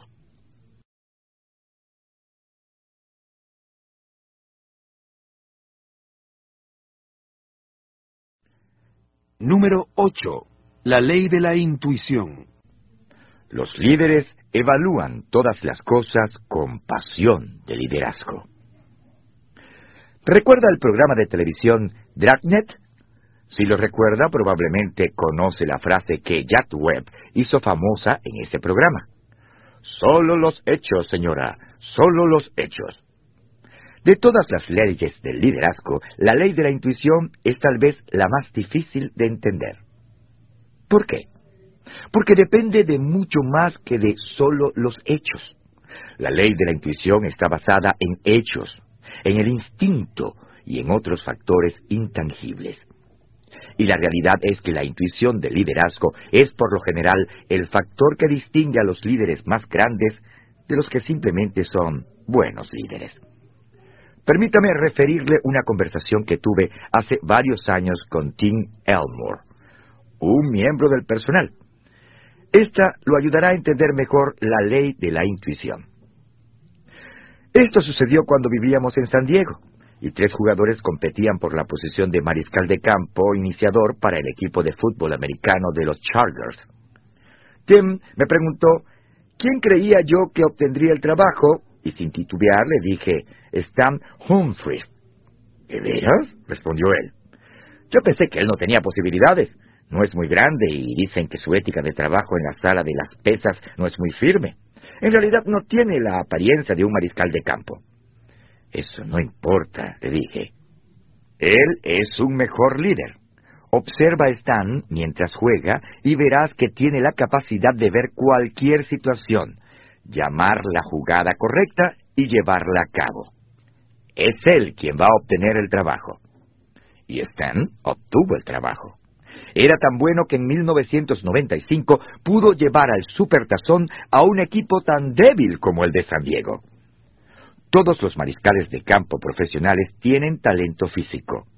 Al nivel profesional, las diferencias en la capacidad física no son realmente tan importantes. Lo que hace a un hombre un soporte de tercera y a otro un integrante del Hall de la Fama es la intuición. Los grandes pueden ver cosas que otros no pueden, hacer cambios y avanzar antes de que los demás se den cuenta de lo que está sucediendo. El tipo de intuición informada que los entrenadores y mariscales de campo tienen el día del juego es similar a la que tienen los líderes. Los líderes ven todo con una predisposición del liderazgo y como resultado, de manera instintiva, casi automática, saben qué hacer. Usted puede ver este tipo de instinto de reacción inmediata en todos los grandes líderes. Por ejemplo, Observa el desempeño profesional del general del ejército de los Estados Unidos de Norteamérica, H. Norman Schwarzkopf. Una y otra vez se le asignaban comandos que otros evitaban, pero él podía cambiar totalmente la situación debido a su excepcional intuición del liderazgo y a su capacidad de actuar. Schwarzkopf había estado 17 años en el ejército, cuando finalmente obtuvo la oportunidad de comandar un batallón. Esto sucedió en diciembre de 1969, durante su segundo recorrido por Vietnam como teniente coronel. El comando que nadie quería era el del primer batallón de la Sexta Infantería, conocido como el primero de la Sexta. Pero como el grupo tenía tan mala reputación, le pusieron de sobrenombre el peor de la Sexta. Un hecho que confirmaba esto era que cuando Sparkov asumió el comando, le informaron que el batallón acababa de salir mal en la inspección anual. Había sacado una puntuación de 16 de un total de 100 puntos. Solo tenía 30 días para poner a estos hombres en forma. Después de la ceremonia de cambio de comando, Sparkov conoció al comandante saliente, quien le dijo, Esto es para usted, entregándole una botella de whisky escocés. La va a necesitar. Bueno, espero que a usted le vaya mejor que a mí. Traté de dirigir lo mejor que pude, pero es un batallón malísimo, que tiene la moral muy baja y una pobre misión. Le deseo buena suerte. Y después de decir esto, se marchó. La intuición de Sparkov le dijo que estaba ante una situación terrible, pero era peor de lo que había imaginado. Su predecesor no tenía idea de lo que era el liderazgo el hombre que nunca había salido de la seguridad del campamento base para inspeccionar sus tropas y los resultados habían sido espantosos. Todo el batallón estaba en caos. Los oficiales eran indiferentes. No se estaban siguiendo los procedimientos básicos de seguridad y los soldados estaban muriendo innecesariamente. El comandante saliente tenía razón. Era un batallón malísimo, con la moral muy baja, pero no era culpa de éste. Según la descripción de Farkop, era obvio que el antiguo comandante no tenía la capacidad de interpretar la situación y había fallado como líder a su gente. Durante las semanas que siguieron, la intuición de Farkop le dio algunas claves y tomó ciertas medidas. Implementó procedimientos militares, volvió a entrenar las tropas, formó a sus líderes y dio a los hombres dirección y propósito. Cuando llegó la hora de la inspección a los 30 días, obtuvieron una puntuación aceptable. Y los hombres comenzaron a pensar de sí mismos. Oye, podemos hacerlo bien, podemos tener éxito, ya no somos el peor de la sexta. Como resultado, menos hombres murieron, la moral se elevó y el batallón comenzó a cumplir su misión con eficacia. El liderazgo de Farkop fue tan fuerte y el cambio que produjo fue tan eficaz que después de pocos meses de haber asumido el mando, su batallón fue escogido para llevar a cabo misiones más difíciles. El tipo de misiones que solo podría realizar un grupo disciplinado, bien dirigido y con una moral muy alta. Debido a su intuición, los líderes evalúan todo con una gran predisposición típica del liderazgo. Alguna gente nace con una gran intuición de liderazgo. Otros tienen que hacer un gran esfuerzo para desarrollarla y pulirla. Pero independientemente de cómo se produzca, el resultado es una combinación de habilidad natural y técnicas aprendidas. Esta intuición informada hace que los asuntos del liderazgo salten a la vista. La mejor forma de describir esta predisposición es la capacidad de percibir los factores intangibles, entenderlos y usarlos para alcanzar las metas del liderazgo. Cuando los líderes enfrentan un problema, automáticamente lo miden y comienzan a resolverlo, aplicando la ley de la intuición. Todo lo evalúan con la predisposición del liderazgo. Por ejemplo, usted puede tomar cómo entró en acción la intuición del liderazgo en Apple Computer. Casi todo el mundo conoce la gran historia de Apple. La compañía fue creada en 1976 por Steve Hoff y Steve Wozniak, en la cochera del padre de Hobbs. Cuatro años después, el negocio se hizo público, abriendo acciones a 22 dólares cada una y vendiendo 4.6 millones de acciones. De la mañana a la noche, hizo millonarios a más de 40 empleados e inversionistas. Pero la historia de Apple no es toda positiva. Desde aquellos primeros años, su éxito, el valor de las acciones y la capacidad de capturar clientes ha fluctuado mucho. Hobbs se fue de Apple en 1985, presionado por una batalla con John Scully, el jefe principal, antiguo presidente de la junta directiva de la Pepsi, que Hobbs había empleado en 1983. Scully fue sucedido por Michael Spindle en 1993 y luego vino Gilbert Amelio en 1996. Ninguno pudo restablecer el éxito previo de Apple. En sus días de gloria, Apple había vendido 14.6% de todas las computadoras personales en los Estados Unidos. En 1997 las ventas disminuyeron a 3.5%. En ese momento Apple buscó nuevamente el liderazgo de su fundador, Steve Jobs. La gente de la compañía creía que él podía salvarla. Hobbs estudió la situación en forma intuitiva e inmediatamente tomó medidas. Sabía que era imposible hacer mejoras si no se hacían cambios en el liderazgo, de modo que rápidamente despidió a todos los antiguos miembros de la Junta, excepto dos de ellos, e instaló nuevos. También hizo cambios en el liderazgo ejecutivo. Una vez que los nuevos líderes asumieron su cargo, Hobbes estudió el enfoque de la compañía. Quería volver a las cosas básicas que Apple siempre había hecho mejor. Usar su individualidad para crear productos que hacían una diferencia. Hobbes dijo, Hemos revisado la lista de nuevos productos y eliminado 70% de los proyectos, y nos hemos quedado con el 30% que eran gemas.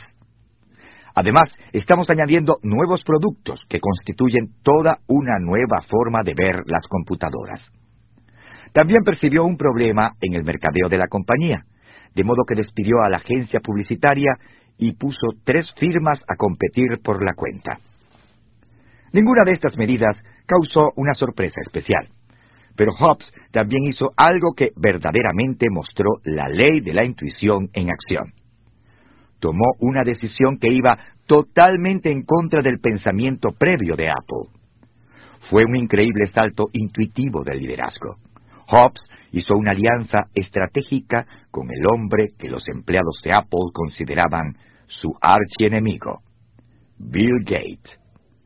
Rápidamente negociaron un trato que arregló el pleito legal contra Microsoft abrieron el camino para futuras sociedades y llevaron a la compañía mucho capital que era necesario. Esto fue algo que solo un líder intuitivo pudo haber hecho. No es de extrañar que cuando Hobbes anunció la nueva alianza en una reunión con los fieles de Apple, estos abuchearon.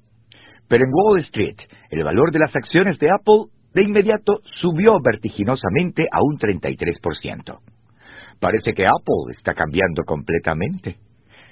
Antes del regreso de Hobbs, la compañía había reportado pérdidas trimestrales en el año anterior de más de mil millones de dólares. Sin embargo, en el primer trimestre fiscal de 1998, Apple llegó a anunciar una ganancia neta de 47 millones de dólares. A la larga es difícil saber si la compañía volverá a tener su gran éxito anterior, pero ahora tiene al menos una oportunidad de luchar. El liderazgo es realmente más arte que ciencia. Los principios del liderazgo son constantes, pero la aplicación de los mismos cambia con cada líder y cada situación. Por eso es necesaria la intuición. Sin ella, uno puede ser tomado por sorpresa. Y esa es una de las peores cosas que le puede suceder a un líder. Si desea dirigir por largo tiempo, usted debe obedecer la ley de la intuición.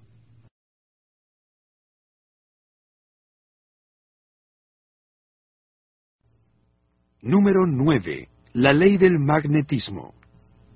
Quien es usted es a quien atrae. Los líderes eficaces siempre están al acecho de personas valiosas. Creo que cada uno de nosotros lleva una lista mental del tipo de gente que nos gustaría tener en nuestra organización. Piense en lo siguiente. ¿Sabe qué tipo de personas está buscando ahora mismo? ¿Cómo describiría a los empleados perfectos? ¿Qué cualidades poseen estos individuos? ¿Quiere que sean dinámicos y emprendedores? ¿Está buscando líderes? ¿Desea usted que sean personas de 20, 40 o 60 años? Deténgase ahora por un momento y escriba una lista de las cualidades que desea en la gente de su equipo. Busque un lápiz o un bolígrafo y escriba la lista ahora. Ahora, ¿qué determina si obtiene las personas que desea y si éstas poseen las cualidades que busca? La respuesta puede sorprenderlo. Aunque no lo crea, lo que usted quiere no es lo que determina qué tipo de individuos ha de obtener, sino lo que usted es. Por ejemplo, si usted pensó que le gustaría tener grandes líderes y usted es un líder excelente, entonces coincide y probablemente eso es lo que usted obtendrá. Si desea gente emprendedora y usted posee esa cualidad, probablemente atraerá personas de esa calidad. En la mayor parte de las situaciones, usted atrae a personas que poseen sus cualidades. Esa es la ley del magnetismo. Quien es usted es a quien atrae. Yo creo que no entendí realmente el impacto de la ley del magnetismo hasta que me trasladé a San Diego, California, y me convertí en el líder de la última iglesia que pastoreé. Mi predecesor en la iglesia Skyline era el doctor Orval Butcher. Este era un hombre maravilloso, con magníficas cualidades. Una de ellas es su maestría musical. Toca el piano y tiene una hermosa voz de tenor irlandés. Cuando llegué en 1981, Skyline tenía una sólida reputación por su magnífica música. Era conocida a escala nacional por sus sobresalientes producciones musicales. ¿Por qué había tantos músicos excepcionales en Skyline? La respuesta se encuentra en la ley del magnetismo.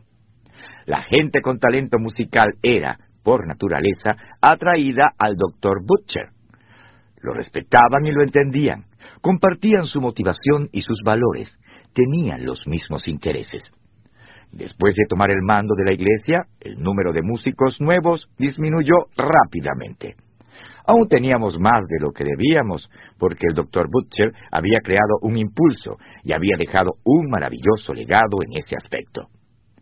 ¿Sabe usted qué tipo de gente comenzó a llegar a la iglesia? Líderes. Esto se debió a la ley del magnetismo. Nuestra organización se convirtió en un imán para las personas con capacidades de liderazgo. Obviamente, es posible que un líder salga a reclutar personas diferentes a él. Los buenos líderes saben que uno de los secretos del éxito es buscar un personal que compense los puntos débiles de ellos. Así pueden concentrarse y funcionar en sus áreas fuertes, mientras otros se hacen cargo de asuntos importantes que en otra forma serían descuidados.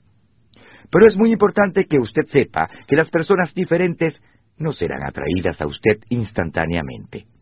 Los líderes atraen a individuos que son como ellos. Tal vez usted ha comenzado a pensar en la gente que ha atraído a su organización.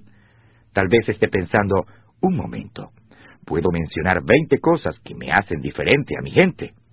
Mi respuesta sería, por supuesto que puede.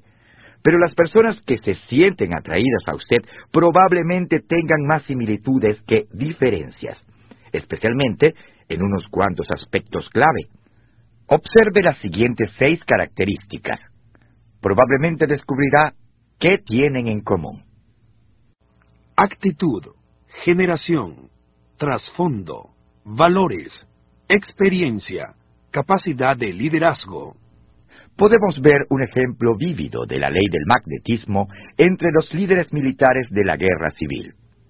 Cuando los estados del sur se separaron, no se sabía en qué lado pelearían muchos de los generales.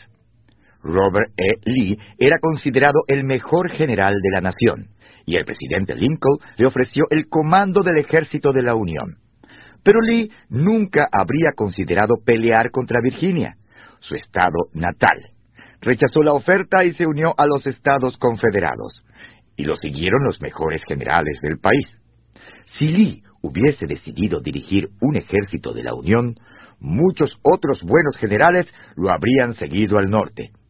Como resultado, probablemente la guerra habría sido mucho más corta.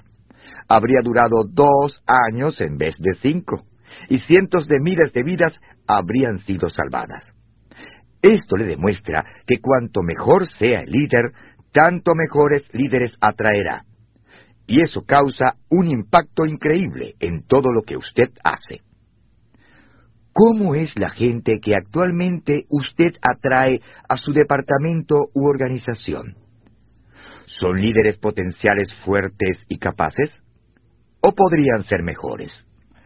Recuerde que la buena calidad de ellos no depende del procedimiento de búsqueda de empleados, ni del Departamento de Recursos Humanos, ni de lo que usted cree que es la cualidad del grupo de solicitantes. Depende de usted quien es usted es a quien atrae. Esa es la ley del magnetismo.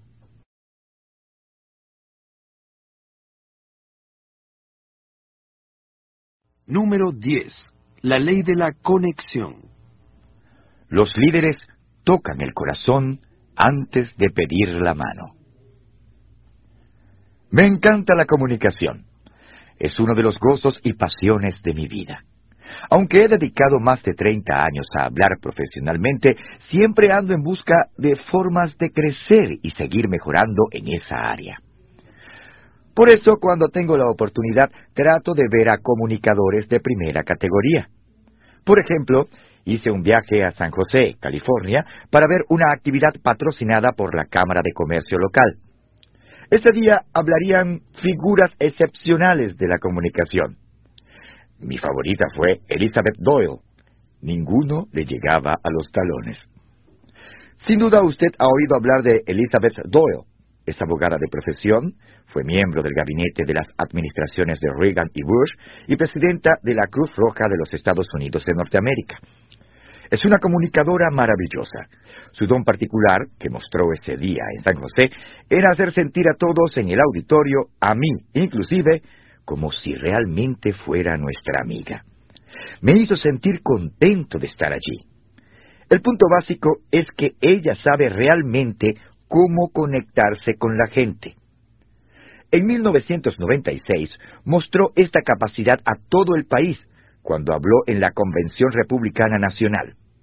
Si usted la vio por televisión, sabe de lo que estoy hablando. Cuando Elizabeth Doyle se paró frente al público esa noche, este sintió que ella era su mejor amiga. Pudo hacer una sorprendente conexión con la gente. Yo también pude sentir esa conexión, aunque estaba sentado en la sala de mi casa cuando miraba por televisión. Al terminar su discurso, yo la hubiera seguido a cualquier parte. En esa convención también estaba Bob Doyle, el esposo de Elizabeth, lo que no era una sorpresa, pues él era el nominado por el Partido Republicano para la presidencia. Todo el que miró pudo apreciar la gran diferencia entre las técnicas de comunicación de ambos oradores. Elizabeth era afectuosa y accesible, pero Bob era estricto y distante. Durante toda su campaña nunca pareció poder conectarse con la gente. Muchos factores entran en juego en la elección del presidente de los Estados Unidos de Norteamérica, pero uno de ellos es la capacidad del candidato de conectarse con su auditorio. Hay mucho escrito acerca de los debates entre Kennedy y Nixon en las elecciones de 1960. Una de las razones del éxito de Kennedy fue que pudo conectarse con los telespectadores. Hubo el mismo tipo de conexión entre Ronald Reagan y sus auditorios. Creo que Bob Doyle es un buen hombre, pero también sé que nunca se conectó con el pueblo. Irónicamente, después de terminada la carrera por la presidencia, Doyle apareció en Saturday Night Live, un programa que hizo burla de él durante toda la campaña, y en el que se daba a entender que era anticuado y que no tenía sentido del humor. Cuando apareció en él, Doyle dio la imagen de una persona relajada, accesible y capaz de reírse de sí misma. Cayó en gracia al público. No puedo dejar de preguntarme qué habría sucedido si hubiera hecho lo mismo desde el principio de su campaña.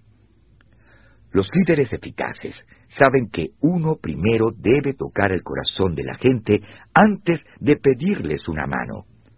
Esa es la ley de la conexión. Todos los grandes comunicadores reconocen esta verdad y la llevan a práctica casi de manera instintiva. Uno no puede hacer que la gente actúe si primero no conmueve sus emociones. El corazón está primero que la mente. La conexión con la gente no es algo que solo debe ocurrir cuando el líder se comunica con un grupo de personas. También debe haber conexión en el plano individual. Entre mejor sea la relación y la conexión entre los individuos, más probabilidades hay de que el seguidor quiera ayudar al líder. Este es uno de los principios más importantes que he enseñado a mi personal a lo largo de los años. Mi personal de Skyline se quejaba cada vez que yo decía, a las personas no les interesa cuánto sabe usted hasta que sepan cuánto se preocupa usted por ellas. Pero también sabía que esto era cierto. Usted adquiere credibilidad cuando se conecta con los individuos y les muestra su interés genuino en ayudarlos. Los líderes más grandes pueden conectarse en ambos niveles, con individuos y con público. Ronald Reagan era un ejemplo perfecto de esto. Su capacidad de compenetración con el público se refleja en el sobrenombre que recibió como presidente, el gran comunicador. Pero también tenía la capacidad de tocar el corazón de los individuos cercanos a él. Peggy Noonan, antigua escritora de los discursos de Reagan, dijo que cuando el presidente regresaba a la Casa Blanca después de viajes prolongados y el personal escuchaba que el helicóptero iba aterrizando en el césped, todos dejaban de trabajar y Donna Elliot, una de las empleadas, decía, Ya llegó papá. Esto era una indicación del afecto que su gente le tenía. Algunos líderes tienen problemas con la ley de la conexión porque creen que esta es deber de los seguidores. Esto se aplica especialmente a los líderes por posición. Estos piensan, yo soy el jefe, yo estoy a cargo. Ellos son mis empleados, que se acerquen ellos a mí. Pero los líderes exitosos que obedecen la ley de la conexión son siempre los que inician. Dé usted el primer paso para acercarse a otros y luego haga un esfuerzo por continuar fortaleciendo la relación. Esto no siempre es fácil, pero es importante para el éxito de la organización. Cuando el líder se ha esforzado por conectarse con su gente, uno puede percibirlo en la forma en que funciona la organización. Entre los empleados hay una lealtad increíble y una sólida ética laboral. La visión del líder se convierte en la aspiración de la gente. El impacto es increíble. Usted también puede ver los resultados en otras formas. En la celebración del Día del Jefe en 1994, apareció un anuncio de toda una página en el diario USA Today. Fue escrito y pagado por los empleados de Southwest Airlines e iba dirigido a Herb Kelleher, el jefe principal de la compañía. Gracias, Herb, por recordar a cada uno de nosotros por nuestro nombre, por apoyar el hogar de Ronald McDonald, por ayudar a subir equipaje en el Día de Acción de Gracias, por dar a todos un beso, por saber escuchar, por dirigir la única aerolínea principal rentable, por cantar en nuestra fiesta de fin de año, por cantar solo una vez al año, por dejar que usemos pantalones cortos y zapatos deportivos para trabajar, por jugar al golf en el clásico de LUV con un solo palo de golf, por hablar más que Sam Donaldson, por conducir su Harley Davidson a las oficinas centrales de Southwest, por ser un amigo, no solo un jefe. Feliz Día del Jefe de parte de cada uno de sus 16.000 empleados. Una muestra de afecto como esta solo ocurre cuando un líder se ha esforzado mucho por conectarse con su gente. Nunca subestime la importancia de construir puentes en las relaciones entre usted y la gente a quien dirige. Dice un antiguo refrán, para dirigirse a usted mismo, use su cabeza. Para dirigirse a los demás, use su corazón. Esa es la naturaleza de la ley de la conexión. Siempre toque el corazón de una persona antes de pedirle una mano.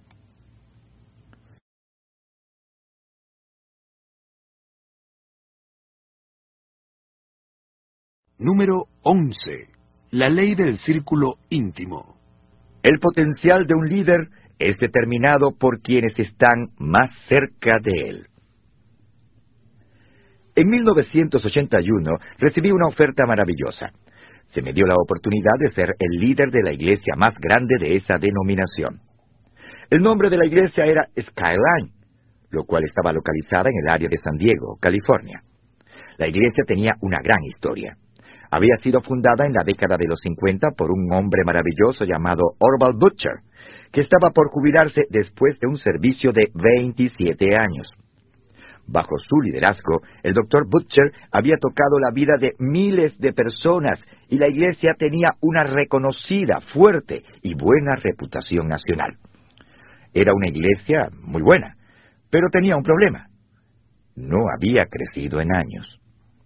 La primera vez que volé hacia aquel lugar para hablar con la junta directiva, supe que Skyline era el lugar donde yo debía estar. Inmediatamente llamé a mi esposa Margaret y le dije que empacara y se preparara para la mudanza. Cuando llegamos me reuní con cada miembro del personal para evaluar las capacidades individuales. Casi inmediatamente descubrí por qué la iglesia se había estancado. Los miembros del personal eran buenas personas, pero no eran líderes fuertes. Sin importar lo que yo hiciera con ellos, jamás iban a poder llevar la organización al lugar que debíamos llegar. Vemos entonces que el potencial de cada líder está determinado por las personas más cercanas a él. Si éstas son fuertes, el líder podrá causar un gran impacto. Si son débiles, el líder no podrá. En eso consiste la ley del círculo íntimo. Estaba dictando una conferencia acerca de la ley del círculo íntimo. Y durante uno de los descansos se me acercó un hombre llamado Asler Randall Goodvine, Georgia, y me dijo, John, usted tiene razón en lo que respecta al poder que hay en asociarse con personas valiosas. Yo practico el ciclismo y sigo de cerca los corredores de categoría mundial. En carreras de resistencia como el Tour de Francia, el ganador casi siempre es parte del equipo más fuerte. Este no es el primero en terminar todos los días, pero siempre se halla entre los que terminan primero cada día. Yo también he comprobado eso, dije yo. He competido en un par de triatlones y puedo testificar que nado, ando en bicicleta y corro mejor el día de la carrera que los días de entrenamiento. Esto sucede porque en ese momento me encuentro rodeado de personas que nadan, andan en bicicleta y corren a un nivel más alto, y yo voy en compañía de ellos. En las mejores circunstancias, un líder debe procurar reunir en su círculo íntimo a personas que estén dentro de la misma organización. Naturalmente esto no siempre es posible, como sucedió en mi caso con Skyline. Sin embargo, nada supera la satisfacción de elevar a hombres y mujeres al equipo de casa. Ned Barnholm, gerente de Hewlett Packard, cree que hay tres grupos de personas en una organización cuando se trata de ver su respuesta al liderazgo y al impacto que éste causa. Primero, los que lo entienden casi de inmediato y funcionan con él. Segundo, los escépticos, que no están seguros de lo que deben hacer con él. Y tercero, los que comienzan negativos y esperan que este liderazgo desaparezca.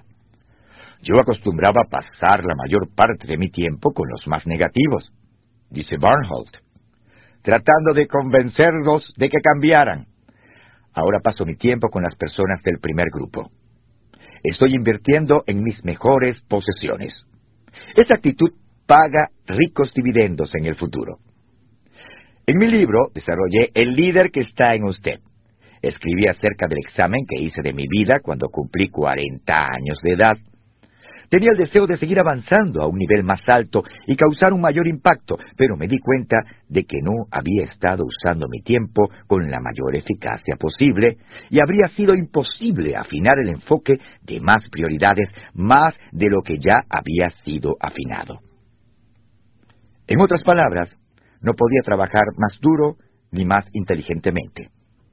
Esto solo me dejaba una opción aprender a trabajar por medio de otros individuos. Ese día entendí verdaderamente la ley del círculo íntimo. Desde entonces me he comprometido a formar mi círculo íntimo. Empleo el mejor personal que pueda encontrar, lo formo lo mejor posible y delego todo lo que pueda delegar. En 1994 descubrí a uno de los miembros clave de mi círculo íntimo. En ese tiempo, Enjoy, la segunda compañía que fundé, tenía unos dos años de existir y no le iba muy bien. Estaba cumpliendo su misión respecto a la consultoría en campañas per cápita, pero no crecía con la rapidez necesaria y en consecuencia estaba perdiendo dinero. Necesitaba un líder verdaderamente bueno. Decidí ir a Seattle a buscar el consejo de Dave Sutherland, un ejecutivo de la IBM con un extraordinario trasfondo en mercadeo, una capacidad intuitiva de liderazgo y una de las mejores mentes estratégicas que he encontrado. Ya conocía a Dave por casualidad, y él tenía cierta experiencia en interacción con ISS, de modo que estaba dispuesto a sentarse y a conversar conmigo como un favor a un amigo. Varias semanas antes de la reunión lo puse en antecedentes de todo lo que yo creía que él debía saber y le pedí que pensara en lo que haría si fuera quien estuviese intentando llevar la compañía al siguiente nivel. Nos sentamos en la habitación de mi hotel en Seattle y él comenzó a bosquejar una estrategia increíble para ISS. Creía en nuestra misión porque habíamos ayudado a su iglesia y a su pastor previamente ese año. Sabía exactamente lo que se necesitaba para llevar la compañía al siguiente nivel. Después de unos treinta minutos, se me ocurrió una idea. Dave es el hombre que puede hacerlo. Dave, le dije, quiero contratarte a ti para que dirijas ISS. Dave no me prestó atención y siguió comunicándome su plan. Una hora después le dije nuevamente, Dave, quiero contratarte a ti. Nuevamente pareció no escucharme y siguió diciéndonos su plan a Dick y a mí. Al final, después de unas cuatro horas de estar en eso, le hablé otra vez. Dije, Dave, ¿no me escuchaste? te estoy diciendo que quiero emplearte para que seas el presidente de ISS. ¿Por qué no me prestas atención? En ese momento, tomó con seriedad mi solicitud. Yo sabía que no tenía mucho que ofrecerle. Era uno de los más altos ejecutivos del país en la IBM, en el área de mercadeo. Todo lo que yo tenía era una pequeña compañía y un sueño, pero debido a la ley del círculo íntimo, sabía que mi potencial y el de mis organizaciones se dispararían hacia las nubes si Dave entrara a formar parte de mi equipo. Cuando le ofrecí darle mi salario de ISS si aceptaba la propuesta, finalmente se dio cuenta de que yo hablaba en serio. A pesar de que si aceptaba el puesto, su ingreso salarial disminuiría significativamente, Dave lo aceptó. Hoy ISS es la compañía de su tipo que más rápido crece y la segunda firma de consultoría más grande en campañas per cápita en los Estados Unidos de Norteamérica. Ha avanzado a un nivel completamente nuevo, gracias a Dave Sutherland. Y no solo eso, Dave ofrece su pensamiento estratégico y su conocimiento de mercadeo a mis cuatro compañías. Dave Sutherland es solo uno de una docena o más individuos clave que he añadido a mi círculo íntimo. He estado formando este grupo de manera estratégica por más de 10 años, desde que cumplí 40 años. Lila Coca dice que el éxito no procede de lo que usted sabe, sino de la gente que conoce y de cómo se presenta usted mismo ante cada uno de esos individuos. Hay mucho de cierto en esta afirmación. Debo decir que he sido bendecido con un equipo increíble, pero aún no he terminado. Continuaré estableciendo y añadiendo gente valiosa por una década o más. Sé que tengo más potencial que aún debo alcanzar, y si quiero llegar allí algún día, debo rodearme de la mejor gente que encuentre. Esa es la única forma en que podrá suceder. Esa es la ley del círculo íntimo.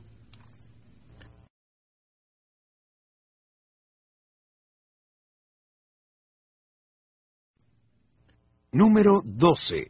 La ley del otorgamiento de poderes. Solo los líderes seguros otorgan poder a otros. Casi todo el mundo ha oído hablar de Henry Ford. Fue el revolucionario que innovó la industria automovilística y una leyenda en la historia empresarial de los Estados Unidos de Norteamérica. En 1903 fundó la Ford Motor Company, con la convicción de que el futuro del automóvil estribaba en ponerlo al alcance del norteamericano promedio. Henry Ford llevó a cabo esa visión con el modelo T, y así transformó la faz de la vida norteamericana del siglo XX. En 1914, Ford producía casi 50% de todos los automóviles en los Estados Unidos de Norteamérica. La Ford Motor Company parecía una historia de éxito norteamericana. Sin embargo, no toda la historia de Ford es de consecuciones positivas. Una de las razones fue que él no se adhirió a la ley del otorgamiento de poderes. Henry Ford estaba tan enamorado de su modelo T que no tenía intenciones de cambiarlo ni de mejorarlo, ni quería que ninguna otra persona lo intentara. Una vez, cuando un grupo de sus diseñadores lo sorprendieron presentándole el prototipo de un modelo mejorado, Ford sacó las puertas de las bisagras y destruyó el auto con sus propias manos. Por casi 20 años, la Ford Motor Company solo ofreció un diseño, el modelo T, que Ford personalmente había desarrollado. No fue sino hasta 1927 que, finalmente, de mala gana, accedió a ofrecer al público un nuevo modelo. La compañía produjo el modelo A, pero este era muy atrasado en comparación con sus competidores en lo referente a las innovaciones técnicas. A pesar de haber comenzado a la cabeza y de su increíble ventaja sobre sus competidores, el mercado de la Ford Motor Company se fue encogiendo. En 1931 había bajado a 28%. Henry Ford era la antítesis del líder que sabe otorgar poderes. Siempre miraba a sus líderes y miraba a su gente por encima del hombro. Tal vez las relaciones más peculiares de Ford eran aquellas con sus ejecutivos, especialmente con su hijo Edsel. El joven Ford había trabajado en la compañía desde niño. Mientras Henry se volvía más excéntrico, Edsel trabajaba más duro para mantener la compañía en funcionamiento. Si no hubiese sido por él, probablemente la Ford Motor Company se hubiera ido a la quiebra en la década de los 30.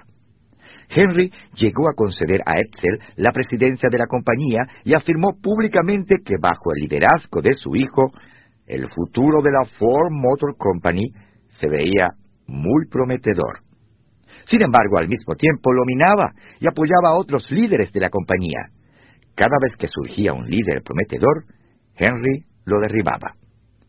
Como consecuencia, perdió a sus mejores ejecutivos. Los pocos que se quedaron lo hicieron por Edsel, estos imaginaban que en algún momento el viejo Henry moriría y que finalmente Edsel se encargaría de todo y arreglaría las cosas. Pero eso no fue lo que ocurrió.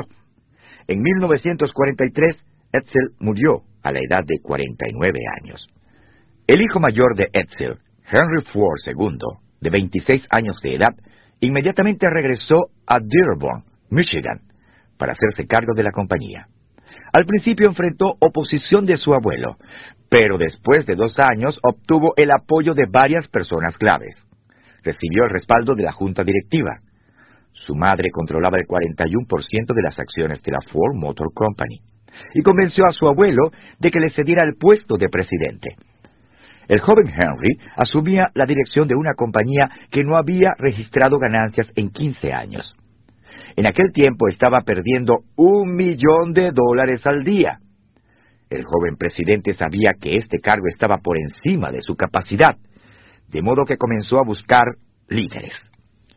Afortunadamente, él contrató buena gente y comenzó a cambiar la compañía. Si Henry Ford II hubiese cumplido la ley del otorgamiento de poderes, la Ford Motor Company hubiera crecido notablemente y más tarde o más temprano habría sobrepasado a la General Motors para convertirse nuevamente en la compañía automovilística número uno. Sin embargo, solo los líderes seguros pueden otorgar poder a otras personas. Henry se sintió amenazado. El éxito de sus ejecutivos hizo que Henry viera su puesto en peligro. Su posición no dependía de su influencia sino de su nombre y del control de su familia de las acciones de la compañía.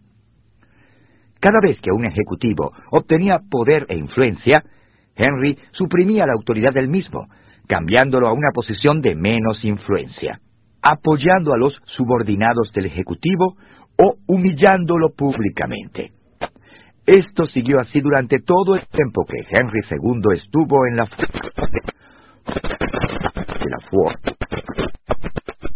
después de haber dejado la compañía, Henry Ford, como pude verlo de primera mano, tenía el mal hábito de deshacerse de los líderes fuertes. Yacoca dijo que Henry Ford II le describió una vez su filosofía de liderazgo. Ford decía, no permitas que un hombre que trabaje para ti se sienta muy a gusto. No dejes que se acomode ni que establezca sus costumbres.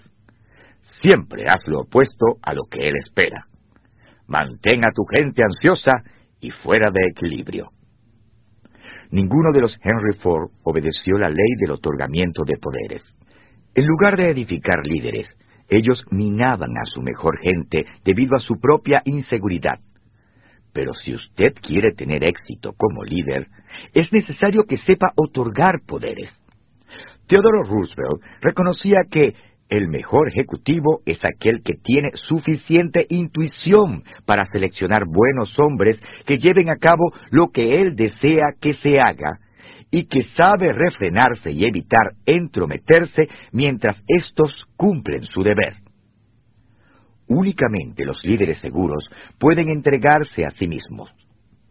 Mark Twain comentó una vez que cosas grandes suceden cuando a uno no le importa quién se lleva el mérito.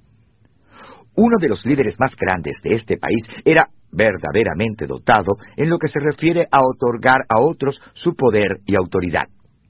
Su nombre era Abraham Lincoln.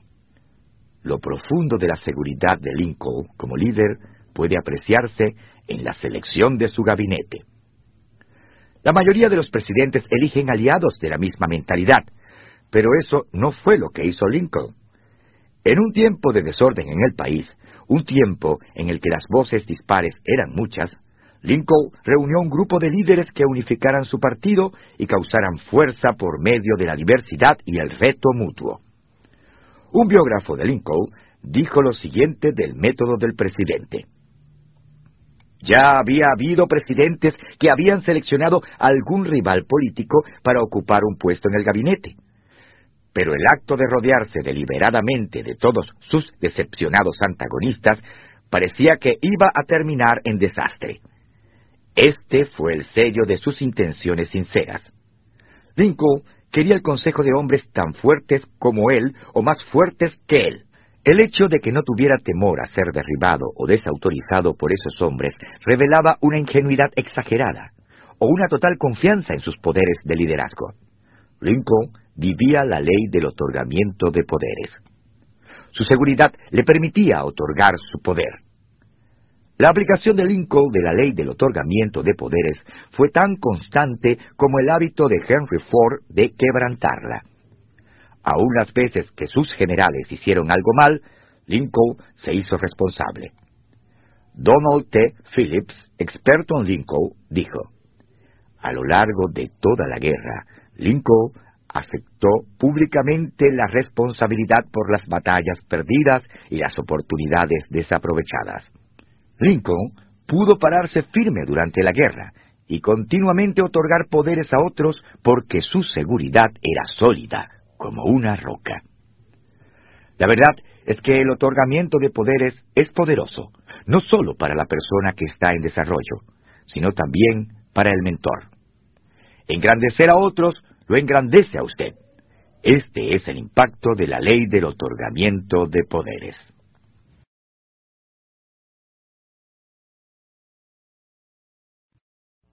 Número 13. La ley de la reproducción. Se necesita un líder para levantar otro líder. Durante mis conferencias acerca del liderazgo, he estado haciendo entre los concurrentes encuestas informales para descubrir lo que impulsó a estas personas a convertirse en líderes. Los resultados del estudio son los siguientes. Por don natural, el 10% de la gente se convirtió en líder. El resultado de una crisis fue como del 5%. Por la influencia de otro líder, el 85% de ellos se convirtieron en líderes. Y si alguna vez ha meditado en los orígenes del liderazgo, es probable que estas cifras no los... Más de cuatro de cada cinco líderes han emergido por el impacto que establecidos causaron sobre ellos.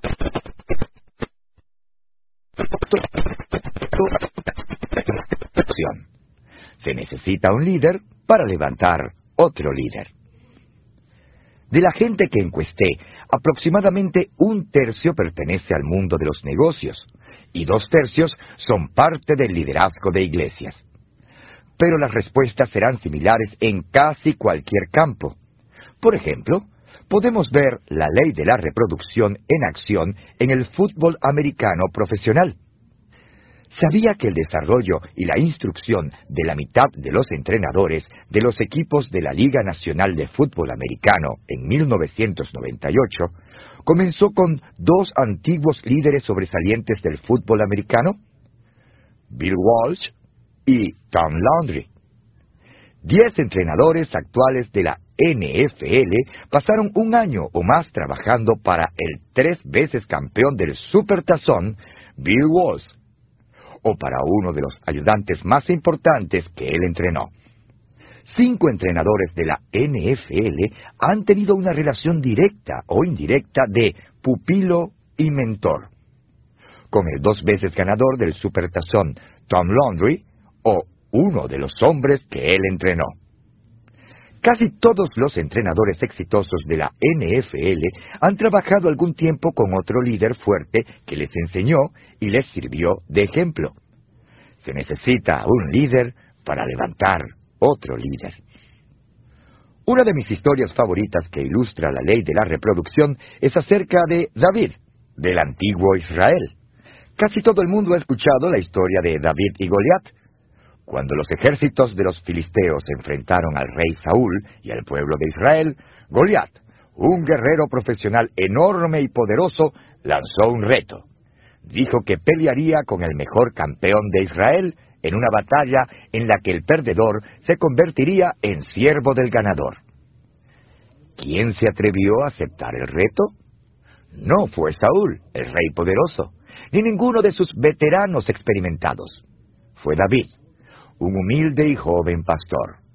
Él estuvo dispuesto a enfrentarlo y con una onda lanzó una piedra al gigante, lo derribó y le cortó la cabeza con la propia espada de éste. Todos nos identificamos con una historia como esa porque nos gusta vitorear al que parece más débil. Pero mucha gente no conoce el resto de la historia. David creció, se convirtió en un guerrero y posteriormente llegó a ser rey. Mientras tanto formó un grupo de grandes guerreros que fueron llamados los valientes de David. Por lo menos cinco de estos hombres se convirtieron en destructores de gigantes exactamente como su líder. ¿Había hecho eso Saúl, el rey anterior? No. ¿Por qué? Se necesitaba una persona que hubiera hecho lo mismo. Y así como se necesita un destructor de gigantes para producir otros destructores de gigantes, se necesita un líder para formar otros líderes. Cuando usted entiende la ley de la reproducción, reconoce el impacto increíble que tiene sobre una organización. Si una compañía tiene líderes mediocres, el poco liderazgo que tenga se volverá peor. Si una compañía tiene líderes fuertes y estos se reproducen a sí mismos, el liderazgo se mantiene en constante mejoramiento. En ocasiones surgirá una compañía en la que el liderazgo es tan fuerte y el proceso de desarrollo es tan intencionado que el impacto no solo eleva la organización al nivel más alto, sino que también se desborda hacia otras empresas. Ese es el caso de la General Electric, dirigida por el presidente de la Junta Directiva, Jack Welch. Esta empresa se ha convertido en una de las compañías mejor dirigidas del mundo y se mantiene formando líder tras líder. De hecho, la compañía ha perdido más líderes capaces de dirigir organizaciones que lo que otras empresas pueden producir durante su existencia. Algunos de los jefes principales que alguna vez trabajaron para la General Electric se convirtieron en gerentes ejecutivos de organizaciones como General Dynamics, Aliax Signal Incorporated, Rubbermaid, Goodyear, Tire and Rubber Corporation, Rod Incorporated, Owen Corning Fiberglass, Media One Group, Equifax, McDonnell Douglas Corporation, GTA Apollo Computer. Y American Express Corporation. Así como en el mundo del fútbol americano, la capacidad de muchos líderes se origina en una fuente común. ¿Cómo pudo la General Electric producir tantos líderes sobresalientes? Primero, el desarrollo del liderazgo es una de las principales prioridades de la compañía. Invierte más de 500 millones de dólares al año en adiestramiento y desarrolla líderes en su propio instituto en Crocktoville, conocido comúnmente como el Harvard de la Corporación Norteamericana.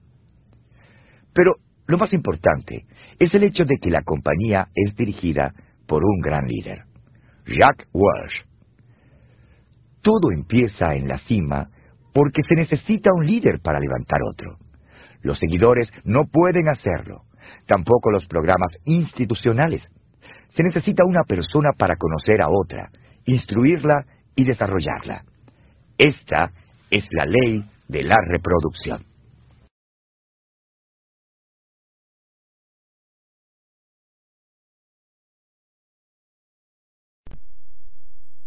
Número 14.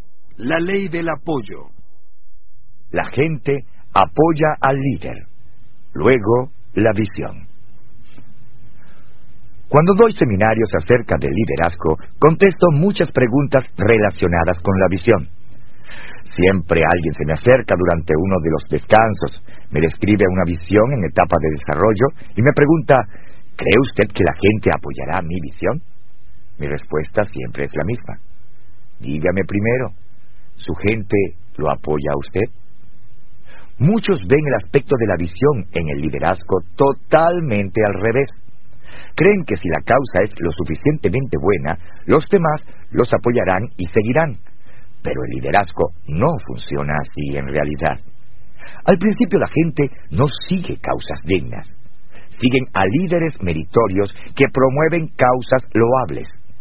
Primero apoyan al líder y luego a la visión del líder. Cuando comprendan esto, sin duda cambiará su método de dirigir a las personas. Para la persona que asiste a una de mis conferencias y pregunta si su gente lo seguirá, la verdadera pregunta es, ¿he dado a mi gente razones para apoyarme? Si la respuesta es sí, ellos apoyarán con gusto su visión. Pero si no se ha ganado la credibilidad de su gente, no importará cuán grande sea la visión que tenga. Una vez estaba leyendo un artículo en Business Week que describía a empresarios que se asocian con capitalistas inversionistas en la industria de los computadores. Silicon Valley, en California, evidentemente está lleno de personas que trabajan por un tiempo en la industria del computador y luego tratan de iniciar sus propias compañías. Cada día, cientos de estos individuos andan buscando de aquí para allá, tratando de encontrar inversionistas que los ayuden a hacer factibles sus ideas y empresas. Muchos no tienen éxito, pero si un empresario lo obtiene una vez, la próxima le es mucho más fácil encontrar el dinero. Muchas veces los inversionistas no están interesados en saber cuál es la visión del empresario. Si la persona los impresiona, aceptan las ideas con facilidad. Por ejemplo, la empresaria de software Judy Swing y su socio han fundado dos compañías. Ella refiere que la fundación de la primera le tomó seis meses e innumerables presentaciones, a pesar de que su idea era factible y creía en ella 100%. Pero el inicio de su segunda compañía sucedió casi de la noche a la mañana solo le tomó dos llamadas telefónicas de unos cuantos minutos para obtener un respaldo de 5 millones de dólares. Cuando se corrió la voz de que ella iba a iniciar una segunda compañía, alguna gente estaba ansiosa por darle aún más dinero. Ella dijo, hay unos capitalistas arriesgados que nos están llamando para rogarnos que aceptemos su dinero. ¿Por qué cambiaron tan drásticamente las cosas para ella? por la ley del apoyo. Había convencido a la gente y obtenido su apoyo, de modo que todos estaban listos para apoyar cualquier visión que ella tuviera.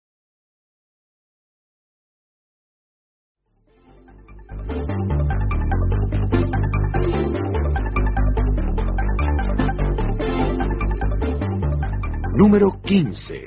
La ley de la victoria.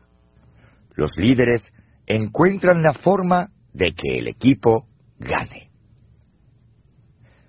¿Alguna vez ha pensado en aquello que diferencia a los triunfadores de los que sufren la derrota? ¿Qué se necesita para ser un vencedor? Es difícil distinguir la cualidad que diferencia a un ganador de un perdedor. Cada situación de liderazgo es distinta. Cada crisis trae sus propios retos. Sin embargo, Creo que los líderes victoriosos tienen en común la incapacidad de aceptar la derrota. Para ellos es totalmente inaceptable cualquier otra cosa que no sea ganar. Por eso averiguan lo que debe hacerse para lograr la victoria y van tras ella con todo lo que esté a su alcance. Por otra parte, parece que para Jefferson Davis la victoria nunca fue una prioridad. Cuando tenía que haber estado pensando como un revolucionario, estaba trabajando como un burócrata. Las crisis parecen sacar a flote lo mejor y lo peor de los líderes. Durante la Segunda Guerra Mundial, un líder sobresaliente que aplicó la ley de la victoria fue el primer ministro británico Winston Churchill. Bajo situaciones aparentemente imposibles, Churchill motivó a la gente de Inglaterra a resistir a Hitler. Winston Churchill asumió el liderazgo de Inglaterra. En forma diferente a sus predecesores, se negó a doblegarse ante las amenazas de los nazis. Por más de un año, Gran Bretaña fue la única que se atrevió a hacer frente a la amenaza de la invasión alemana. Cuando Hitler indicó que quería hacer un pacto con Inglaterra, Churchill lo desafió. Cuando Alemania comenzó a bombardear a Inglaterra, los británicos permanecieron firmes. Mientras tanto, Churchill buscaba la manera de obtener la victoria. Cada cierto tiempo, Churchill reunía al pueblo británico. Comenzó con su primer discurso después de convertirse en primer ministro. Tenemos ante nosotros una situación muy difícil, bastante vergonzosa. Ante nosotros hay muchos, muchos meses de lucha y sufrimiento. ¿Quieren saber cuál es nuestra política? Yo les diré. Es hacer guerra por mar, tierra y aire, con toda nuestra fuerza y con todo lo que el poder de Dios pueda darnos. Hacer guerra contra un tirano monstruoso, nunca eclipsado en la oscuridad, muestra lamentable del crimen humano. Esa es nuestra política. ¿Quieren saber cuál es nuestra meta? Respondo con una sola palabra. La victoria. Victoria a toda costa. Victoria a pesar de todo el terror. Victoria aunque el camino sea largo y duro, porque sin victoria no hay supervivencia. Churchill hizo todo lo que estuvo a su alcance para prevalecer. Desplegó tropas contra las fuerzas de Mussolini en el Mediterráneo. Aunque aborrecía el comunismo, se alió con Stalin y los soviéticos y les envió ayuda, aun cuando las provisiones de Gran Bretaña eran amenazadas y su supervivencia pendía de un hilo. Entonces entabló relaciones personales con Franklin Roosevelt, aunque el presidente de los Estados Unidos de Norteamérica se negaba a entrar en la guerra, Churchill siguió su relación con él, con la esperanza de transformarla de una amistad y respeto mutuo a una alianza de guerra en pleno derecho. Con el tiempo, sus esfuerzos dieron resultado. Un día, los japoneses bombardearon Pearl Harbor, lo cual empujó a los Estados Unidos a la guerra, y Churchill se dijo a sí mismo, de modo que hemos ganado después de todo. Al principio de su desempeño como jugador profesional, Jordan dependía mucho de su talento y esfuerzo personales para ganar los juegos. Pero, conforme maduraba, fue prestando más atención a ser un líder y ayudar a todo el equipo a jugar mejor. Jordan piensa que mucha gente ha pasado esto por alto. Una vez dijo, eso es lo que todo el mundo mira cuando yo no participo en uno de los juegos. ¿Podrán ganar sin mí? ¿Por qué nadie pregunta por qué o qué contribución hago yo que hace la diferencia? Apuesto que nadie diría que al equipo le hizo falta mi liderazgo o mi capacidad de mejorar a mis compañeros. Sin embargo, eso es exactamente lo que hace Jordan. Los líderes siempre encuentran una forma de que el equipo gane. Los buenos líderes encuentran la forma de que sus equipos ganen. Esa es la ley de la victoria. El deporte en sí no es lo importante. Michael Jordan, Magic Johnson y Larry Bird lo hicieron en la NBA. John Elway lo hizo en el fútbol americano llevando a su equipo a más victorias en el último cuarto del juego que ningún otro mariscal de campo en la historia de la Liga Nacional de Fútbol Americano. Pelé lo hizo en el balompié, ganando un número sin precedentes de tres Copas Mundiales para Brasil. Los líderes encuentran la forma de que sus equipos tengan éxito. Sea que observe un equipo deportivo, un ejército, una empresa o una organización no lucrativa, la victoria es posible siempre que tenga los siguientes tres componentes. Número 1. Unidad de visión. Los equipos solo alcanzan éxito cuando los jugadores tienen una visión unificada, independiente de cuánto talento o potencial haya. Esto se aplica al deporte profesional. Es cierto en los negocios y en las iglesias. Número 2. Diversidad de destrezas. Ni siquiera hay que decir que el equipo necesita diversidad de destrezas. ¿Usted puede imaginar un equipo de hockey formado únicamente de goleadores? ¿O un equipo de fútbol americano integrado solo por mariscales de campo? En la misma forma, para tener éxito, las organizaciones necesitan diversos talentos en los que cada jugador cumple con su parte. Número 3. Un líder dedicado a la victoria y explotar el potencial de los jugadores. La unidad en la visión no sucede espontáneamente.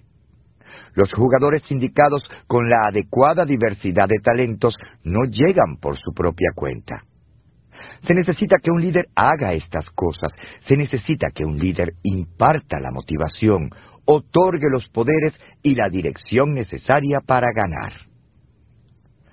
Una de las historias de gran éxito más notables que he escuchado es la de Southwest Airlines, y Herb Kelleher, a quien mencioné en el capítulo de La ley de la conexión. Su historia es un ejemplo admirable de la ley de la victoria en acción. Hoy, Southwest se ve como una fuente de energía con todo a su favor. Domina el mercado de las frutas en las que vuela. La compañía se halla en una curva de crecimiento estable y sus acciones se desenvuelven muy bien. De hecho, es la única línea de servicio aéreo que ha obtenido ganancias todos los años desde 1973. A los empleados les encanta trabajar allí. La rotación de los mismos es muy baja y se considera que la compañía tiene la fuerza laboral más productiva en la industria. Al ver la posición actual de Southwest, usted no sospecharía que su inicio no fue nada fácil.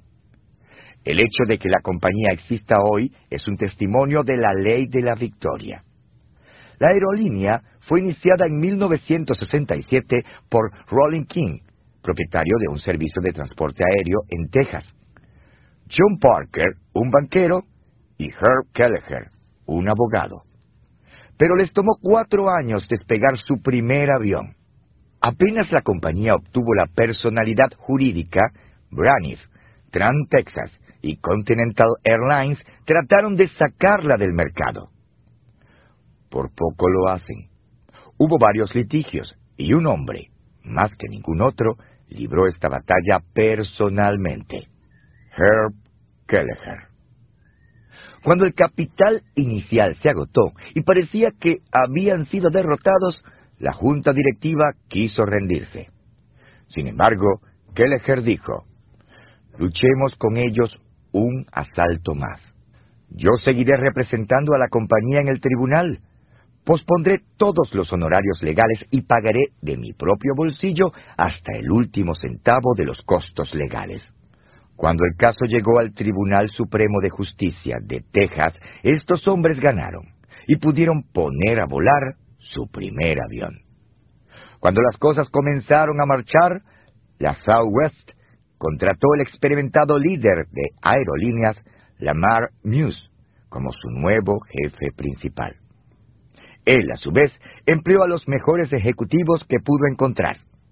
Otras aerolíneas seguían tratando de sacarlos del mercado, pero Kelleher y Muse siguieron peleando en el tribunal y en el mercado. A través de todo esto, Kelleher siguió peleando y ayudó a mantener con vida a Southwest, en 1978, siete años después de haber ayudado a la compañía a poner en el aire su primera pequeña flota, se convirtió en el presidente de la junta directiva y jefe principal. Hoy sigue luchando y encuentra formas de que la compañía triunfe.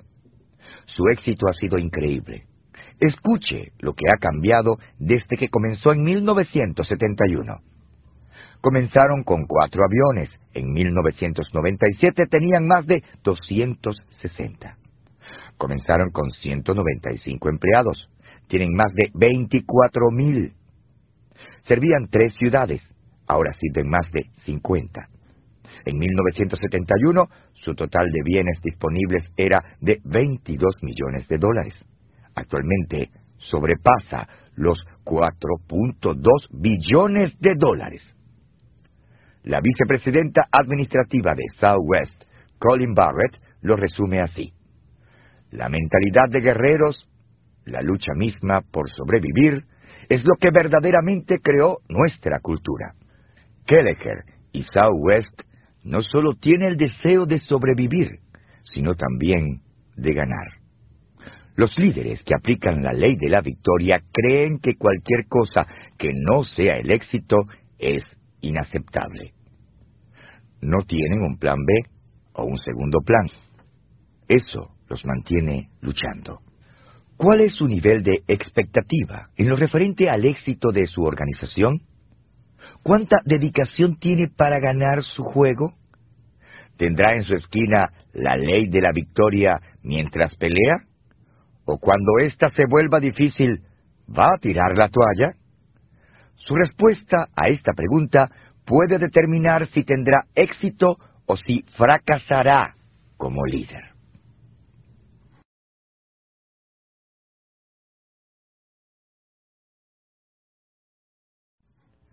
Número 16. La ley del gran impulso. El impulso es el mejor amigo de un líder.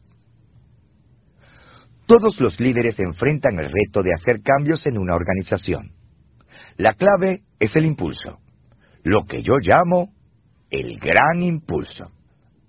Así como todo navegante sabe que no se puede gobernar un barco que no avance, los líderes fuertes saben que para cambiar de rumbo primero hay que crear progreso, y para eso se necesita la ley del gran impulso. Solo un líder puede crear impulso. Se necesita un líder para crear impulso. Los líderes lo perciben. Los gerentes pueden continuarlo una vez que ha comenzado. Pero la creación del impulso necesita a alguien que pueda motivar a los demás, no alguien que necesite ser motivado. Harry Truman dijo una vez, si no puede soportar el calor, salga de la cocina. Pero para los líderes, esta frase debe decirse así. Si no puede crear calor, salga de la cocina. El impulso es realmente el mejor amigo del líder. A veces es la única diferencia entre ganar y perder. Por eso es que en los juegos de baloncesto, por ejemplo, cuando el equipo contrario anota una puntuación sobresaliente y se comienza a desarrollar mucho impulso, un buen entrenador pide una interrupción. Sabe que si el impulso del equipo contrario se hace muy fuerte, es probable que su equipo pierda el juego. El impulso también hace una enorme diferencia en las organizaciones. Cuando no hay impulso, aún las labores más sencillas parecen problemas insuperables. Pero si usted tiene el impulso de su lado, el futuro se ve prometedor. Los obstáculos parecen pequeños y el problema se percibe como algo temporal. El impulso hace muchas cosas por usted. Por ejemplo, hace que los líderes se vean mejor de lo que son. Ayuda a los seguidores a desempeñarse mejor de lo que son. Aunque es difícil el comienzo, el impulso hace más fácil conducir una organización. El impulso crea un ambiente donde el líder puede más efectivamente actuar como un agente de cambio. Como líder, mi primer impulso tuvo lugar en Skyline, mi tercera iglesia. Llegué a esta iglesia como pastor principal en 1981. Al ver que la iglesia iba creciendo, pronto me di cuenta que necesitábamos reubicarnos para mantener nuestro crecimiento. Al principio pensé que esto no sería ningún problema. Una reubicación de ese tamaño no es fácil pero estábamos en buena posición para trasladarnos. ya habíamos comenzado a crear el impulso, pues nuestro tamaño se había duplicado de mil a más de dos mil miembros. Mediante la aplicación de la ley del círculo íntimo, teníamos un personal excepcional. La moral del pueblo era muy alta. También tenía a mi favor el haber dirigido a dos iglesias anteriores en proyectos de construcción. Pero se me olvidó tomar en cuenta la pesada burocracia de San Diego y las leyes de protección ambiental de California. Comenzamos el proceso de reubicación en 1984.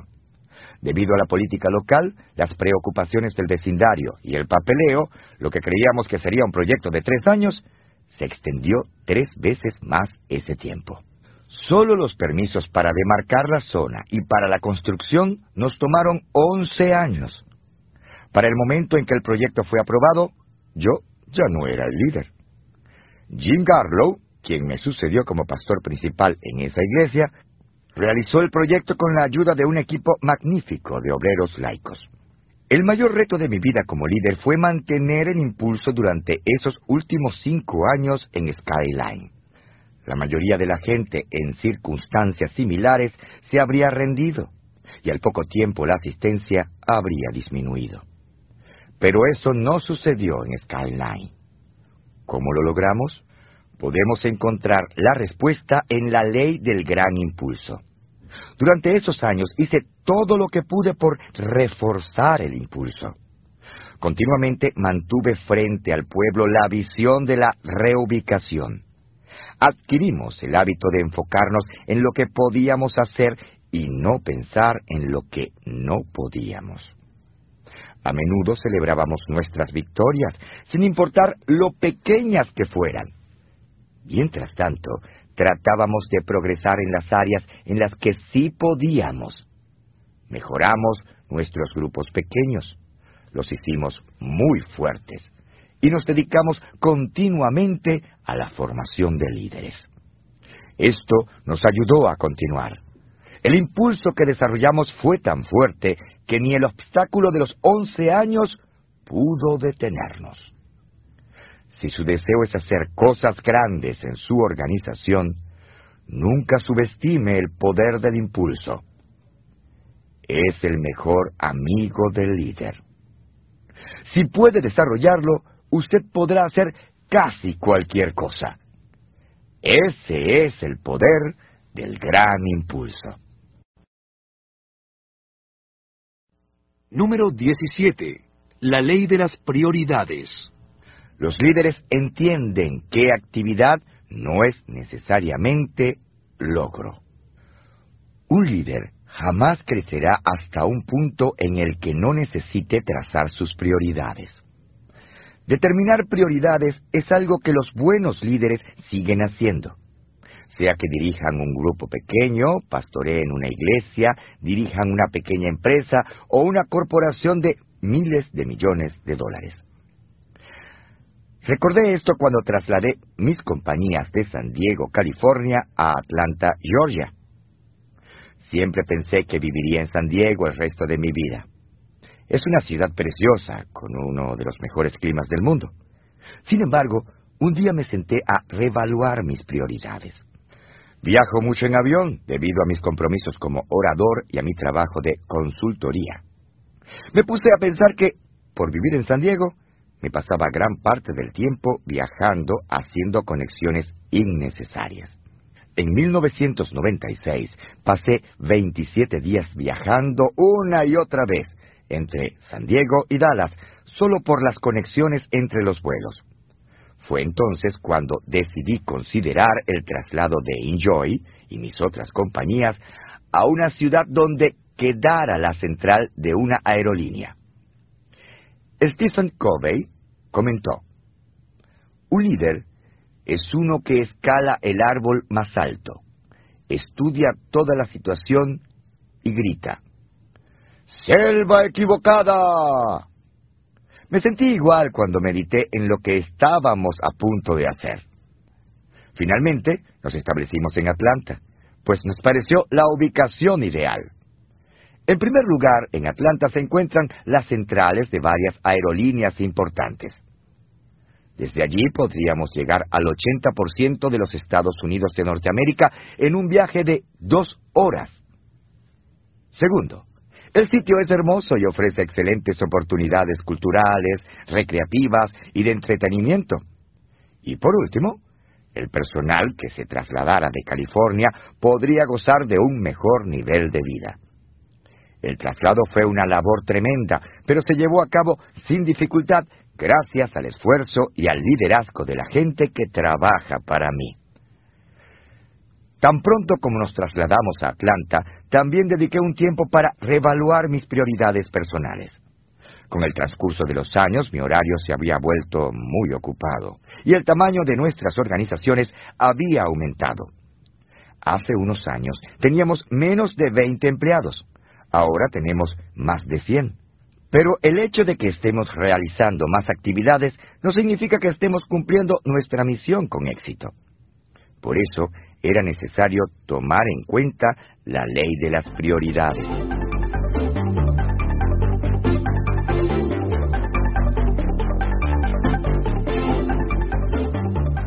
Mi prioridad más importante después del traslado a Atlanta era ocupar más tiempo para mi familia. De modo que discutí el asunto con mi esposa Margaret y llegamos a un acuerdo acerca de cómo emplearíamos nuestro tiempo. Luego reuní a los cuatro presidentes de mis organizaciones y a varios otros jugadores clave a fin de que me ayudaran a analizar mis prioridades y determinar cómo emplearía mi tiempo el año siguiente. Hablamos de los distintos asuntos. Ellos compartieron conmigo sus necesidades y yo compartí con ellos mi visión. Juntos confirmamos la cantidad de tiempo que dedicaría a mis cuatro áreas de prioridades clave. Esto fue lo que acordamos. Área, liderazgo, tiempo asignado, 19%. Área, comunicación, tiempo asignado, 38%. Área, creación, tiempo asignado, 31%. Área trabajo en red, tiempo asignado, 12% de mi tiempo. Cada una de estas cuatro áreas me apasiona. Todas son absolutamente necesarias para el crecimiento y la salud de las organizaciones y me producen los dividendos más grandes respecto al tiempo. Hasta ahora estas pautas parecen funcionar en las compañías y en mí, pero las analizaremos cada año y evaluaremos nuestro grado de eficacia. Si quiero seguir siendo eficaz, debemos trabajar según la ley de las prioridades. Los líderes de éxito viven según la ley de las prioridades. Uno de los líderes más eficaces en la actualidad con respecto a la ley de las prioridades es Jack Welch, presidente de la junta directiva y jefe principal de la General Electric a quien mencioné cuando hablé de la ley de la reproducción. Cuando Welsh asumió el liderazgo de la General Electric en 1981, esta era una buena compañía. Tenía un historial de 90 años. Sus acciones tenían un valor de 4 dólares cada una. Valía en total unos 12 mil millones de dólares y ocupaba el décimo primer lugar entre las mejores en la bolsa de valores. Era una compañía diversa y enorme y contaba con 350 negocios estratégicos. Pero Welsh creía que podía ser mejor. ¿Cuál fue su estrategia? Aplicó la ley de las prioridades. Después de unos cuantos meses de asumir la dirección de la compañía, comenzó lo que llamó la revolución del hardware. Cambió todo su perfil y enfoque. Welsh dijo, aplicamos un criterio único con los cientos de negocios y las líneas de productos. ¿Están en la capacidad de llegar a ser el número uno o el número dos en su función en el mercado mundial? De los 348 negocios o líneas de productos que no podían alcanzar las posiciones más altas, cerramos algunos y quitamos otros. La venta de estos últimos produjo casi 10 mil millones de dólares. Invertimos 18 mil millones de dólares en los que quedaron y los reforzamos con un valor de adquisiciones de 17 mil millones de dólares. Lo que quedó en 1989, aparte de unas cuantas operaciones de apoyo relativamente pequeñas, son 14 negocios de categoría mundial, todos ocupando una buena posición en la década de los 90. Cada uno posee el primer o segundo lugar en el mercado mundial en el que participa. El liderazgo fuerte y la capacidad de enfoque de Jack Welch ha pagado dividendos increíbles. Después que él se hizo cargo, las acciones de General Electric se han repartido de dos a una en cuatro ocasiones. Y mientras le hablo a usted hoy, cada acción tiene un valor de más de 80 dólares.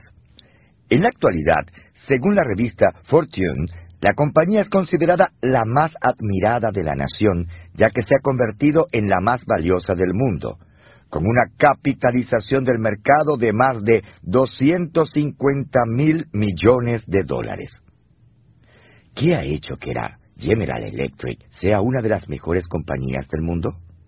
La capacidad de Jack Welch de aplicar a su liderazgo la ley de las prioridades.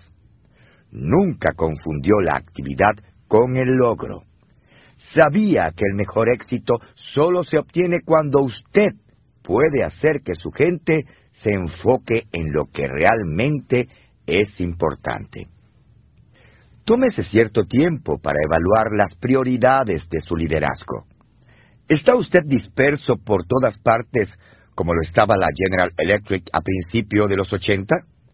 ¿O se está enfocando en las pocas cosas que le producen una mayor recompensa? Si no está viviendo según las leyes de las prioridades, es probable que esté malgastando su tiempo.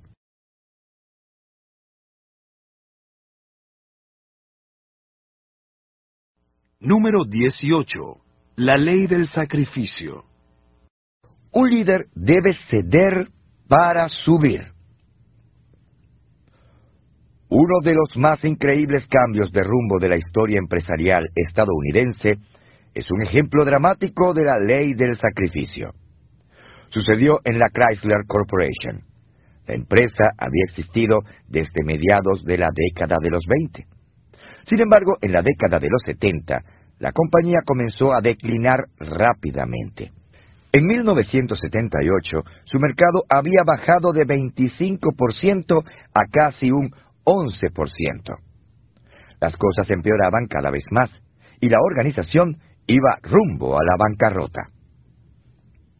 En noviembre de 1978, la Chrysler contrató a un nuevo líder. Su nombre era Lee Iacocca. Era un hombre con mucha experiencia en autos que había ascendido en las distintas posiciones ejecutivas de la Ford. La invitación de la Chrysler de entrar a formar parte del equipo fue la oportunidad y el reto de toda una vida. Yacoca tendría la oportunidad de realizar el sueño de toda su vida, ser el máximo jefe de una de las tres grandes compañías automovilísticas. Yacoca aceptó el trabajo, pero este también le exigió un sacrificio personal. El primero tuvo que ver con sus finanzas. El salario que aceptó en la Chrysler era un poco más de la mitad de lo que ganaba como presidente de la Ford. Su segundo sacrificio estaba relacionado con su vida familiar. En la Ford, Yacoca siempre se había enorgullecido del hecho de que trabajaba duro de lunes a viernes, pero se paraba sábado y domingo y casi todas las noches de los viernes para su familia, dejando sus problemas en la oficina.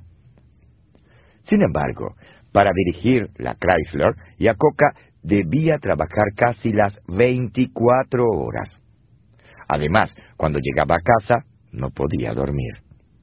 Posteriormente dijo que la compañía había sido dirigida como una pequeña tienda de abarrotes a pesar de su tamaño. La moral era muy baja en toda la compañía. La lealtad del consumidor era la peor en el mercado y la empresa seguía perdiendo dinero. Yacoca sabía que los líderes de éxito tienen que mantener una actitud de sacrificio si desean transformar una organización. Deben estar dispuestos a hacer lo necesario a fin de avanzar al siguiente nivel. Yacoca despidió a 33 de los 35 presidentes en un periodo de tres años. Yacoca se esforzó aún más para reconstruir la compañía y contrató a los mejores líderes en el negocio. Recortó todos los gastos que pudo y trabajó sobre los puntos fuertes de la compañía, pero estas medidas no fueron suficientes para levantarla. La Chrysler estaba al borde de la bancarrota y Acoca tenía que enfrentar el sacrificio más grande de todos. Iba a tener que acudir al gobierno estadounidense para pedir garantías de préstamo. En la Ford, Yacoca había adquirido la reputación de criticar duramente al gobierno por su intervención en la empresa. De modo que cuando acudió al Congreso para solicitar ayuda, nadie lo elogió por hacerlo. Yacoca habló después de ese episodio de esta manera. En la mente del Congreso y de los medios de comunicación, nosotros habíamos pecado, habíamos perdido el mercado y merecíamos ser castigados y fuimos castigados. Durante nuestras audiencias en el Congreso, fuimos expuestos ante el mundo como ejemplos vivos de todo lo errado en la industria estadounidense. Fuimos humillados en las páginas editoriales por no tener la decencia de rendirnos y morir con dignidad. Nuestras esposas y nuestros hijos eran el blanco de bromas en los centros comerciales y en las escuelas. Tuvimos que pagar un precio mucho más alto que el solo hecho de cerrar las puertas y retirarnos. Era algo personal, algo directo y por demás doloroso.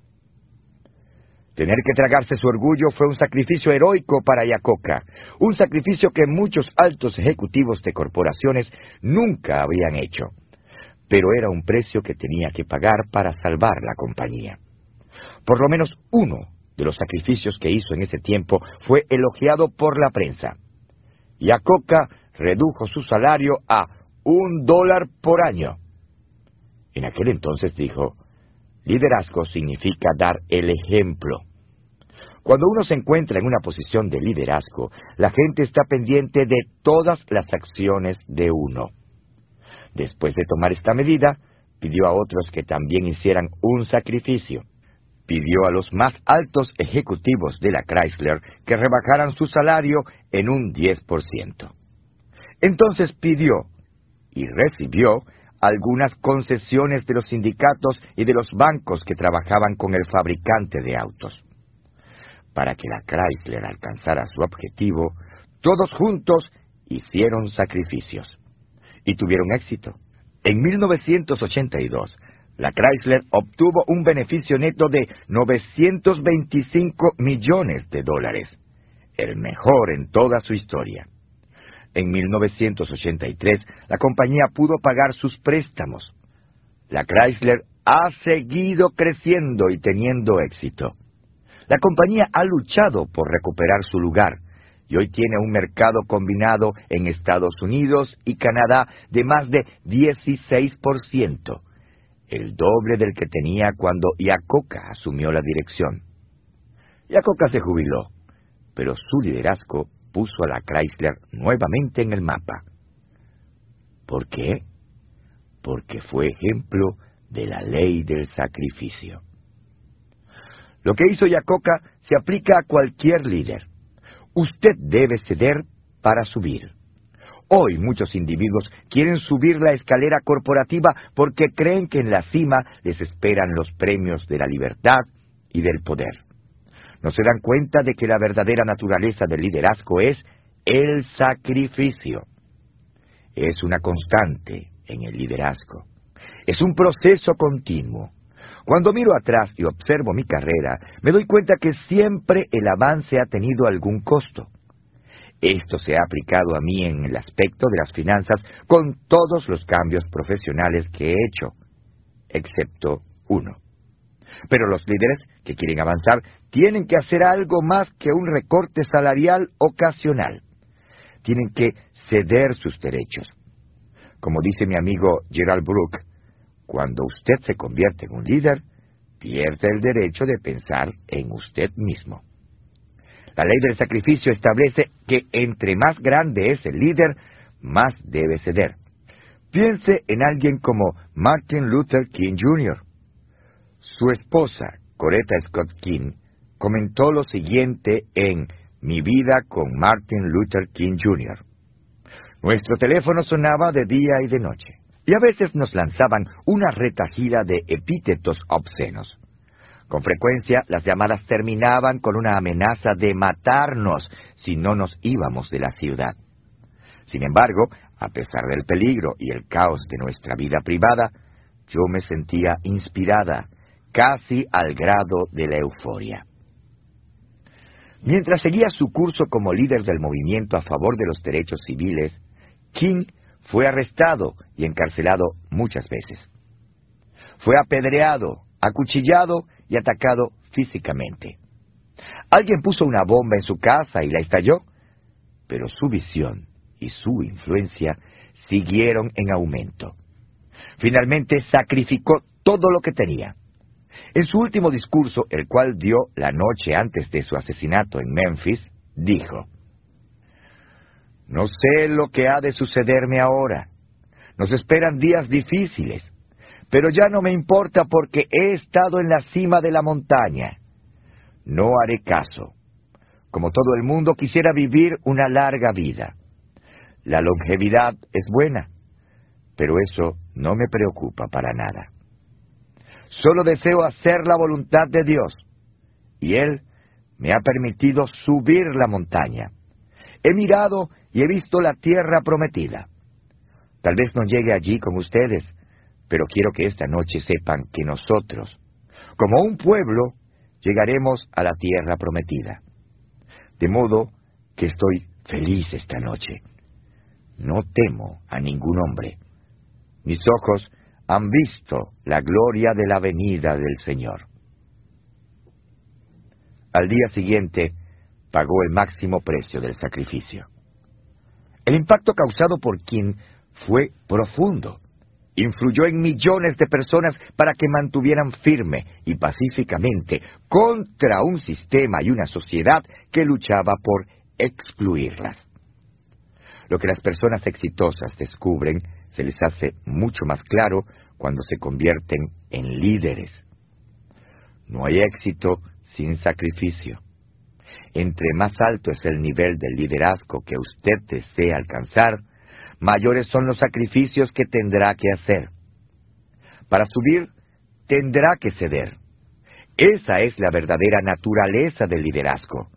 Esa es la ley del sacrificio.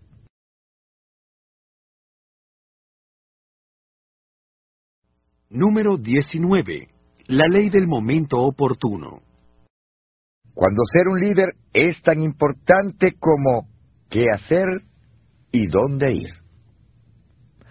La ley del momento oportuno le dio la oportunidad de convertirse en presidente de los Estados Unidos. Era una etapa muy inconsciente en la historia del país. La guerra de Vietnam y la desgracia de Watergate había colmado al pueblo. La gente estaba desanimada, desmoralizada y muy escéptica con relación a todo individuo que tenía algún tipo de nexo con el gobierno de Washington. Durante su campaña electoral, este futuro presidente, quien nunca había trabajado en Washington, dijo lo siguiente acerca de sí mismo. Se me ha acusado de ser un desconocido. Me declaro culpable. Desgraciadamente, los estadounidenses, en su vasta mayoría, también son desconocidos. Este hombre era Jimmy Carter. Cuando conozca la ley del momento oportuno, verá por qué Jimmy Carter fue elegido presidente de los Estados Unidos en 1976. El desempeño de Carter como político elegido consistía en un período como senador de Georgia y un período como gobernador del estado. Su experiencia era mínima y no era conocido a nivel nacional. Era tan desconocido que cuando apareció en el programa ¿Cuál es mi profesión? en 1973, mientras era gobernador, los panelistas no lo conocían y no pudieron adivinar su profesión. Cuando Carter se lanzó como candidato a presidente, los medios de comunicación no le prestaron atención. Se imaginaron que un desconocido ex gobernador del sur, sin experiencia en Washington, no tendría probabilidades de obtener la nominación de los demócratas y mucho menos de alcanzar la presidencia. Pero Carter no se desanimó. Él y unos cuantos colegas claves se habían dado cuenta de que 1976 era el tiempo oportuno para él, y se reunieron a hablar de esto. El biógrafo de Carter, Peter G. Brown, quien asistió a la reunión, dijo que veía una oportunidad única y perfecta para que un desconocido se lanzara como candidato a la presidencia. Carter también la veía. Reconoció que era una propuesta de ahora o nunca. Carter se hizo candidato oficial a la presidencia en diciembre de 1975, un año después de haber terminado su periodo como gobernador.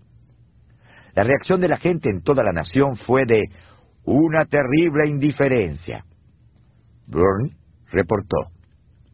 Parece que muchos periodistas no entendían las profundas corrientes sociales y políticas que afectaban el país. El impacto de Vietnam, Watergate, el cambio en las relaciones raciales en el sur del país, especialmente se pasaba por alto la profunda apertura del proceso político y los candidatos solo eran examinados dentro del contexto del antiguo paradigma político. La ley del momento oportuno indicaba que era el momento adecuado para que un desconocido participara en las elecciones. Y Carter era todo lo que los presidentes recientes no habían sido. No ocupaba un cargo público durante su campaña. No era abogado de profesión era defensor público de su fe cristiana. Y a diferencia de los individuos que previamente habían ocupado el cargo más alto de la nación, no había sido parte de la política de Washington como congresista, senador, vicepresidente, ni miembro del gabinete. Era un rostro nuevo, con un plan de gobierno diferente, algo que el pueblo estadounidense quería desesperadamente.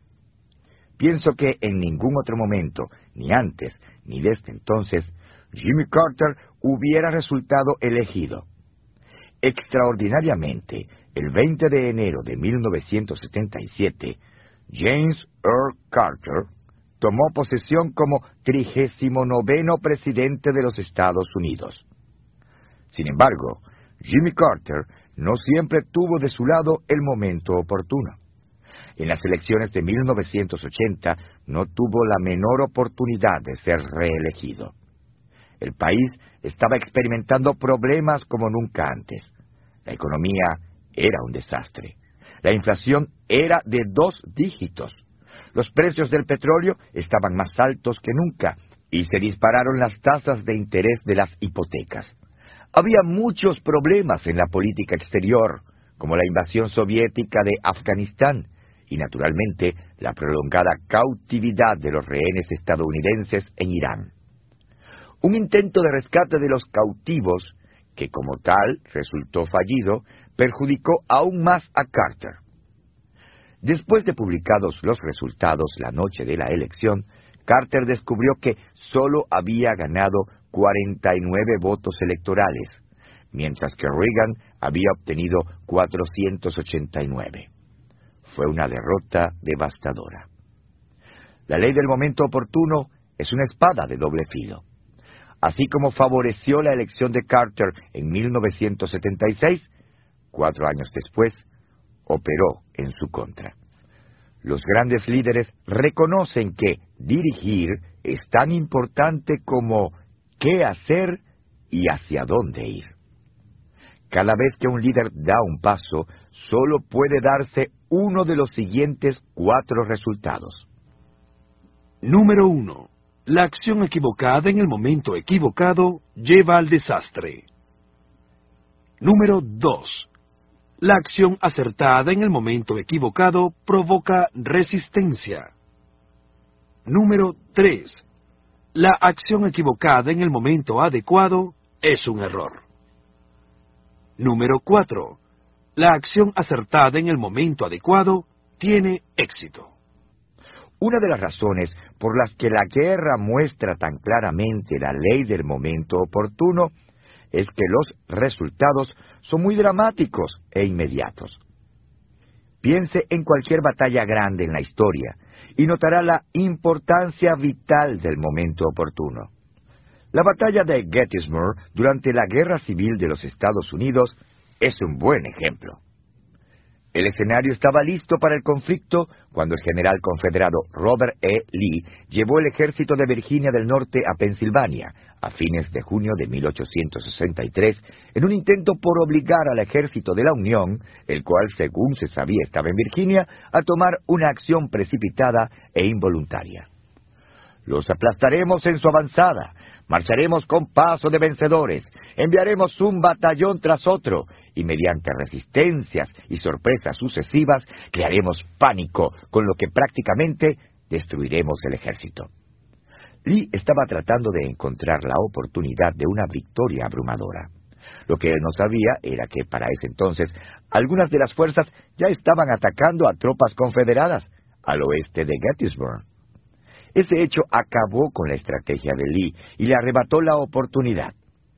El primer instinto de Lee fue detenerse, pero siempre consciente de la ley del momento oportuno. Sabía cuándo sus tropas tenían una ventaja. Las fuerzas confederadas tenían una oportunidad de apoderarse de la cima de Cemetery, montaña defendida únicamente por unas cuantas reservas de infantería y artillería de la Unión. Si capturaban y controlaban esa posición, pensaba Lee, dominarían toda el área sería la clave de una victoria confederada y posiblemente pondría fin a la guerra. Pero el sur no se apoderó de aquella montaña. El general confederado R. S. Ewell, que estaba en posición de tomar la montaña, se limitó a observar y no atacó al enemigo.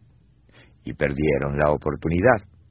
A la mañana siguiente, las tropas de la Unión habían reforzado sus posiciones anteriores y ya no había oportunidad para el sur. Los ejércitos del norte y del sur combatieron dos días más, pero al final las fuerzas de Lee fueron derrotadas y 33.000 de sus hombres, de un total de 76.300, resultaron muertos o heridos. Su única opción fue retirarse y volver a Virginia. Después de la derrota del sur, Lee esperó a las fuerzas de la Unión que estaban bajo el liderazgo del general Meade para contraatacar inmediatamente y destruir del todo a su ejército que estaba en retirada. Eso también era lo que Lincoln esperaba después de haber recibido las noticias de la victoria de la Unión. Ansioso de aprovechar al máximo la ley del momento oportuno, desde Washington, D.C., Lincoln envió un comunicado a Meade que decía, Tenemos cierta información de que Vicksburg se rindió al general Grant el 4 de julio. Ahora, si el general Maine puede terminar el trabajo que tan gloriosamente ha hecho hasta ahora por la destrucción literal o substancial del ejército de Lee, se terminará la rebelión. Lincoln se dio cuenta de que era el momento oportuno para una acción que podía terminar la guerra. Pero así como las fuerzas del sur no aprovecharon el momento cuando tenían la victoria en sus manos, sus contrapartes del norte tampoco lo hicieron. Meade demoró en aprovecharse de su victoria en Gettysburg y no persiguió a Lee con suficiente agresividad. Lincoln no podía creer que la Unión había perdido la oportunidad de terminar la guerra. Posteriormente dijo que los esfuerzos de Maid le habían recordado una anciana tratando de ahuyentar su ganso hacia un arroyo. Al final, ambos ejércitos habían perdido su mejor oportunidad de alcanzar la victoria. En vez de eso, la lucha continuó por casi dos años y murieron otros cientos de miles de tropas. Leer acerca de una situación y saber qué hacer no son suficientes para hacerlo triunfar en el liderazgo. Solo la medida precisa, en el momento preciso, tendrá éxito. Cualquier otra cosa exige un alto precio. Esa es la ley del momento oportuno.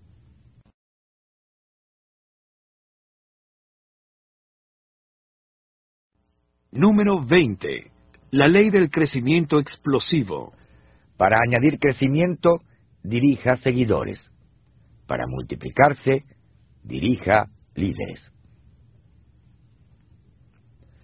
En 1984, a la edad de 22 años, John Schnatter inició su propio negocio.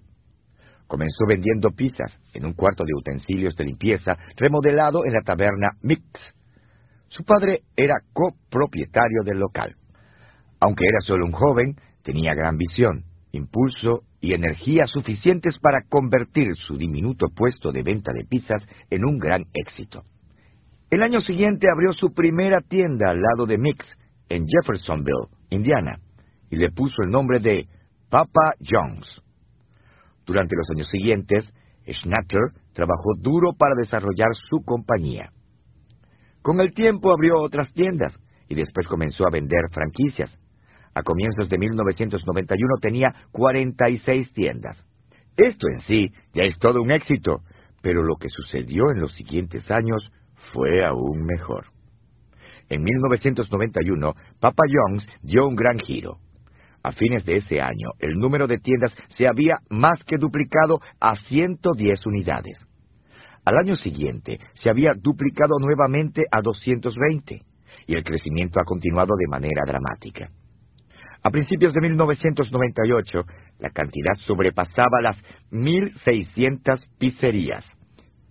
¿Qué hizo que la compañía experimentara un repentino periodo de rápida expansión? Podemos encontrar la respuesta en la ley del crecimiento explosivo.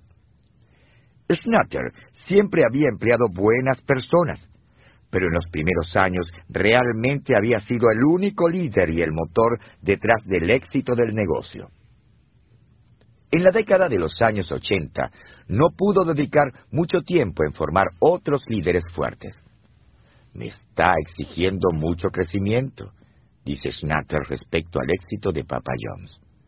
Lo más difícil entre mis 26 y 32 años de edad era que había muchos John Schnatter a mi alrededor, gente con gran potencial que necesitaba un mentor. Necesitaban mucho entrenamiento y yo estaba tan ocupado en mi propia formación, afanoso en llegar al nivel siguiente, que no desarrollé a esas personas. En consecuencia, las perdí. Mi trabajo es formar a los individuos que edificarán la compañía. Y eso va a ser mucho más difícil para mí que la apertura de las primeras 1.200 tiendas. A principios de los 90, Snatter comenzó a pensar en lo que realmente se necesitaría para hacer crecer la compañía. Comenzó a reclutar a algunas de las personas que actualmente dirigen la compañía, incluido Wade Oney, el jefe principal de operaciones.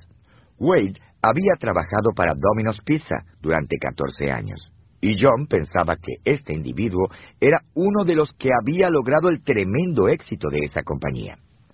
Cuando Wade salió de Domino's Pizza, inmediatamente le pidió que entrara al equipo de Papa John's Pizza.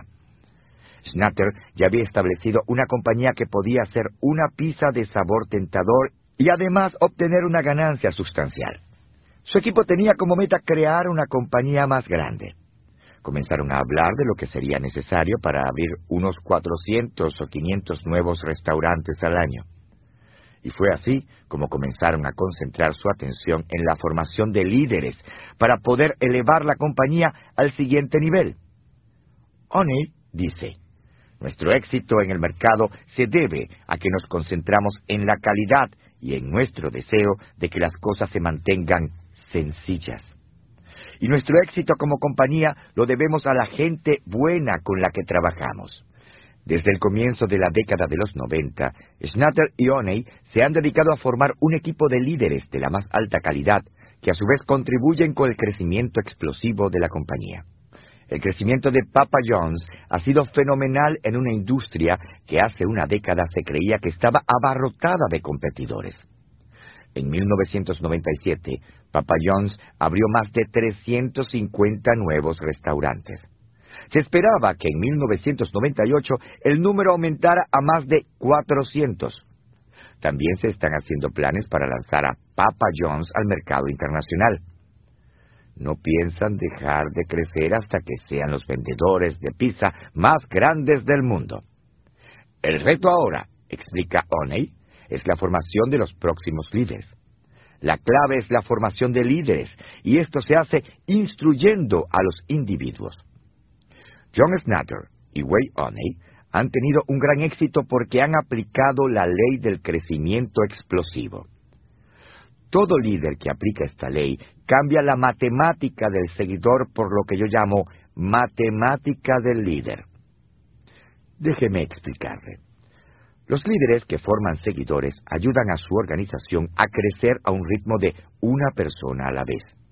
Pero los líderes que forman líderes multiplican su crecimiento, pues con cada líder se forman también todos los seguidores de ese líder. Añada diez seguidores a su organización y tendrá el poder de diez personas. Añada diez líderes a su organización y tendrá el poder de diez líderes multiplicado por todos los seguidores y líderes en quienes ellos influyen. Esa es la diferencia entre adición y multiplicación. Por eso digo que para añadir crecimiento, dirija seguidores. Pero para multiplicar el crecimiento, dirija líderes. Esa es la ley del crecimiento explosivo. Para ser un líder que forma líderes, se requiere un enfoque y una actitud completamente diferentes de las requeridas para formar seguidores. Considere algunas de las diferencias. Los líderes que desarrollan seguidores necesitan ser necesitados. Los líderes que desarrollan líderes quieren ser sucedidos. Los que se concentran en las debilidades forman el 20% del nivel bajo. Tratan a su gente por igual para ser justos. Acumulan el poder. Pasan tiempo con los demás. Crecen por adición. Solo impactan a quienes tocan personalmente. Pero aquellos que se concentran en los puntos fuertes forman al 20% del nivel alto tratan a sus líderes como individuos para causar impacto. Otorgan el poder. Invierten tiempo en los demás. Crecen por multiplicación. Impactan a gente que está mucho más allá de su alcance. La formación de líderes ha sido mi enfoque en los últimos 20 años no solo en mis organizaciones, sino también en otras organizaciones. Como mencioné anteriormente, a veces enseño fuera de los Estados Unidos de Norteamérica acerca del liderazgo. Mis libros han sido traducidos a más de 20 idiomas y mis cintas de audio son distribuidas en muchos países alrededor del mundo.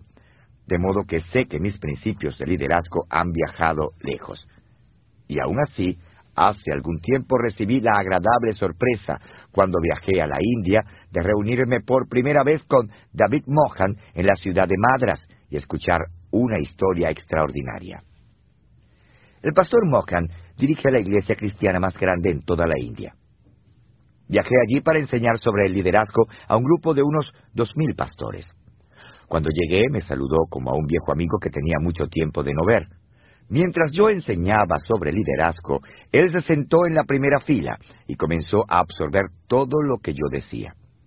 Y en ocasiones, mientras yo introducía otro principio que es parte de mis enseñanzas fundamentales acerca del liderazgo, parecía que ya esperaba lo que yo iba a decir. Cuando terminé la conferencia me dio las gracias de manera muy afectuosa e insistió en llevarme al aeropuerto. Mientras hacíamos el largo recorrido, me refirió su historia. Siete años atrás, su iglesia había estado compuesta de unas 700 personas. Esa es una iglesia de buen tamaño, especialmente en un país como la India, pero él quería alcanzar a más personas y producir un mayor impacto en su área. Reconoció que para poder hacerlo debía comenzar a formar líderes entre el pueblo que pastoreaba. Para ese entonces, alguien le habló de mis libros y cintas de audio acerca del liderazgo. Durante los siguientes siete años fue como una esponja, leyendo mis libros, escuchando mis cintas y absorbiendo todo lo que podía aprender sobre el liderazgo. y también estaba desarrollando a algunas personas en líderes fuertes. Conforme él crecía, su equipo de líderes también lo hacía. Conforme ellos crecían, la iglesia también crecía. Cuando visité la iglesia en el otoño de 1997, 14.000 personas estaban asistiendo a sus cultos todos los fines de semana. Y no solo eso, sino que una de cada diez personas de su iglesia ha sido capacitada y desarrollada como líder. Me estaba dando las gracias a mí por la ayuda que sin saber yo le había dado. Me sentí conmovido por lo que me dijo. También me sentí increíblemente motivado. Comencé a preguntarme cuántos otros hombres y mujeres existen que nunca he conocido y que han aprendido acerca del liderazgo y como resultado están causando un mayor impacto en la gente. Conocer a este pastor y haber escuchado su historia reforzó mi compromiso de continuar enseñando acerca del liderazgo. No sé en qué lugar se encuentre usted en su jornada de desarrollo de liderazgo. Tal vez esté trabajando en el crecimiento de su propio liderazgo, o tal vez ya sea un líder altamente desarrollado. No importa dónde esté, una cosa puedo decirle solo llegará al nivel más alto si comienza a formar líderes en vez de seguidores. Los líderes que forman líderes experimentan en sus organizaciones un efecto multiplicador increíble que no se puede alcanzar de ninguna otra manera, ni aumentando los recursos, ni reduciendo los costos, ni aumentando el margen de ganancia, ni analizando sistemas, ni implementando procedimientos administrativos de calidad o cualquier otra cosa. La única forma de experimentar un nivel de crecimiento explosivo es practicar la matemática, la matemática del líder. Ese es el poder increíble de la ley del crecimiento explosivo.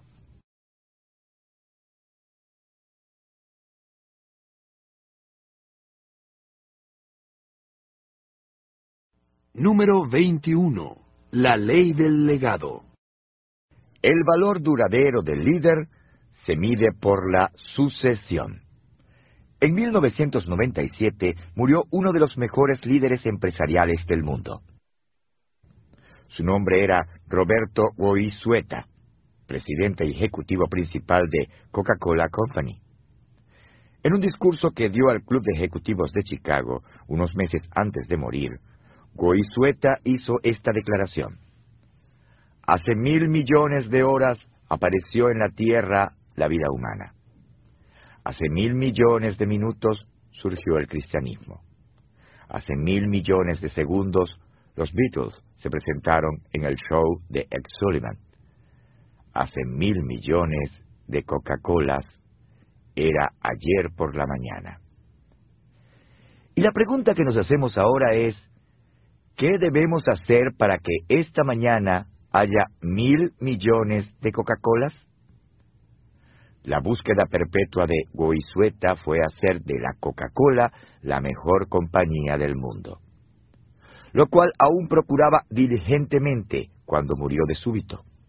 Las compañías que pierden a su jefe principal por lo general entran en estado de confusión, especialmente si la partida es inesperada, como fue la de Goizueta. Pero no Coca-Cola está mejor hoy que cuando él murió. Es increíble el legado que Goizueta dejó a la compañía.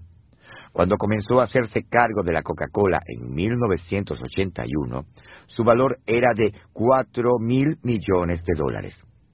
Con su liderazgo, este valor aumentó a 150 mil millones de dólares. Esto representa un aumento de más de 3.500%. La Coca-Cola llegó a ser la segunda corporación más valiosa de los Estados Unidos por encima de los fabricantes de autos, las compañías de petróleo, Microsoft y Walmart. Pero no fue el alto valor de las acciones lo más significativo que Coisueta dejó a la Coca-Cola, sino la forma en que vivió la ley del legado. Cuando se anunció la muerte del jefe principal, no hubo pánico entre los accionistas. El analista Emmanuel Wallman, de la Payne Weber, dijo que Koizueta preparó a la compañía para su ausencia como ningún otro ejecutivo. ¿Cómo lo hizo? Primero, impartió a la compañía la mayor fuerza posible. Segundo, preparó a Douglas Ivester como su sucesor en el más alto de los cargos. Michael H. Gramin, escritor para el Atlanta Constitution, informó. A diferencia de otras compañías que enfrentan una crisis ante la partida o la muerte del más alto ejecutivo, se espera que la Coca-Cola retenga su estado como una de las corporaciones más admiradas del mundo. Coisueta había preparado a Ivester, oriundo de Georgia, desde su nombramiento al segundo puesto en importancia de la compañía en 1994 para que siguiera sus pisadas. Y como un indicativo de la gran seguridad de Wall Street respecto al equilibrio financiero de la Coca-Cola, las acciones de la compañía apenas susurraron cuando se le diagnosticó a Goizueta cáncer en el pulmón. Doug Vester, contador de profesión, comenzó en 1979 su trabajo en la Coca-Cola como subdirector. Cuatro años después fue nombrado jefe principal de finanzas. Era conocido por su excepcional creatividad financiera y fue una de las fuerzas principales en la capacidad de Coisueta de revolucionar el manejo de la compañía, de las inversiones y la deuda. Todo parece indicar que en 1989 Goizueta se dio cuenta de que Ivester tenía un gran potencial sin utilizar, y entonces lo sacó de su función, que había sido estrictamente financiera, y lo envió a Europa a obtener experiencia internacional en operaciones. Un año después, Goizueta lo trajo de regreso y lo nombró presidente de Coca-Cola USA, donde estuvo a cargo de gastos y mercadeo. Desde allí siguió preparando a Ivester, y en 1994 no había duda de que Ivester sucedería a Goizueta en el puesto máximo. Goizueta lo nombró presidente y jefe principal de operaciones. Esto que Roberto Goizueta hizo fue muy poco usual. En la actualidad, pocos jefes principales de compañías forman líderes fuertes y los preparan para hacerse cargo de la organización. ¿Por qué Roberto Goizueta era diferente? Él mismo era un producto de la ley del legado. Roberto Goizueta comenzó con Coca-Cola en La Habana en 1954. En 1966, Goizueta ya era vicepresidente de Investigación y Desarrollo Técnico en la sede de la compañía en Atlanta. Era el hombre más joven que había ocupado ese puesto en la compañía. Pero a principios de los 70 sucedió algo aún más importante. Robert W. Woodruff el patriarca de la Coca-Cola, tomó a Goizueta bajo su protección y comenzó a desarrollarlo. En 1975, Goizueta fue nombrado vicepresidente de la división técnica de la compañía y se hizo cargo de otras responsabilidades en la corporación, como la supervisión de los asuntos legales. Y en 1980, con la bendición de Woodruff, Goizueta se convirtió en presidente y jefe principal de operaciones. Un año después era el presidente de la Junta y jefe principal. Con toda confianza, Coizueta seleccionó, formó y preparó a su sucesor a principios de los 90 porque estaba edificando sobre el legado que había recibido en los años 70. Coizueta dijo una vez, el liderazgo es algo que usted no puede delegar, o lo ejercita o cae a sus pies. Yo creo que hay una tercera opción, usted puede pasarlo a su sucesor. Esta fue la opción que Coizueta escogió. Max Dupré, autor de El liderazgo es un arte, declaró, la sucesión es una de las responsabilidades claves del liderazgo. De todas las leyes del liderazgo, la ley del legado es la que menos líderes parecen aprender. Piense sobre esto. Un individuo se siente realizado cuando puede hacer grandes cosas por sí mismo. Alcanza el éxito cuando faculta a sus seguidores a hacer cosas grandes con él. Obtiene significado cuando desarrolla líderes que hacen cosas grandes por él. Y comenzó a desarrollarlo. En 1975, Goizueta fue nombrado vicepresidente de la división técnica de la compañía y se hizo cargo de otras responsabilidades en la corporación, como la supervisión de los asuntos legales. Y en 1980, con la bendición de Woodruff, Goizueta se convirtió en presidente y jefe principal de operaciones. Un año después era el presidente de la Junta y jefe principal. Con toda confianza, Goizueta cuando salí de allí, la asistencia promedio era de casi 300 personas y nuestro récord era de más de 300 personas. Había puesto programas en funcionamiento y todo se veía muy prometedor. Pensé que realmente había hecho un gran trabajo. Cuando ya tenía unos 18 meses de estar en mi segunda iglesia, supe que no estaba yendo muy bien. En realidad, se estaba haciendo más pequeña. Esto realmente me molestó. Un líder detesta ver que algo en lo que ha puesto su sudor, su sangre y sus lágrimas se venga a pique. Al principio me enfadé con el líder que me sucedió, pero luego recapacité. Si realmente hubiese hecho un buen trabajo allí, no habría importado qué tipo de líder me hubiera sucedido, bueno o malo. La culpa realmente era mía, pues no había preparado a la organización para triunfar después de mi No estaba yendo muy bien. En realidad, se estaba haciendo más pequeña. Esto realmente me molestó. Un líder detesta ver que algo en lo que ha puesto su sudor, su de la organización, de una manera u otra. Esto hizo que reconociera que Parte de mi trabajo como líder era comenzar a preparar a mi gente y a mi organización para lo que inevitablemente viene en el futuro. También me hizo dejar de dirigir seguidores y comenzar a desarrollar líderes. Mi valor duradero, como el de cualquier otro líder, sería medido por mi capacidad de dar a la organización una sucesión sin problemas. Mi mejor historia de sucesión personal tiene que ver con mi partida de la iglesia Skyline. Durante los 14 años que estuve allí, mi personal y yo formamos literalmente cientos de líderes sobresalientes, tanto voluntarios como miembros del personal. El desarrollo de todos esos más se venga a pique. Al principio me enfadé con el líder que me sucedió, pero luego recapacité. Si realmente hubiese hecho un buen trabajo allí, no habría importado qué tipo de líder me hubiera sucedido. Pero yo no podía hacer eso en Skyline. La Junta Administrativa Local seleccionaría a un sucesor, y yo no iba a estar encargado de dirigir ese trámite. Pero había otras cosas, cosas que podía hacer, como preparar a la gente y a la organización para la de su nuevo líder, y tuve la oportunidad de hacerlo. Uno de mis gustos más grandes en la vida es saber que, que Skyline es ahora más fuerte que cuando salí de allí en 1995. Jim Garlow, que, quien me sucedió, se dio, como pastor, pastor, pastor principal, está haciendo, haciendo, haciendo, haciendo un trabajo fabuloso.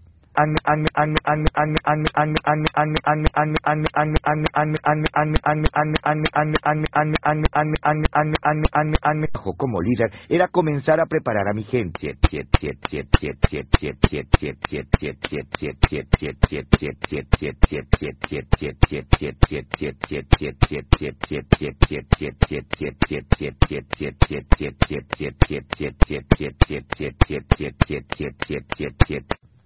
Pero había otras cosas que podía hacer, como preparar a la gente y a la organización para la llegada de su nuevo líder, y tuve la oportunidad de hacerlo.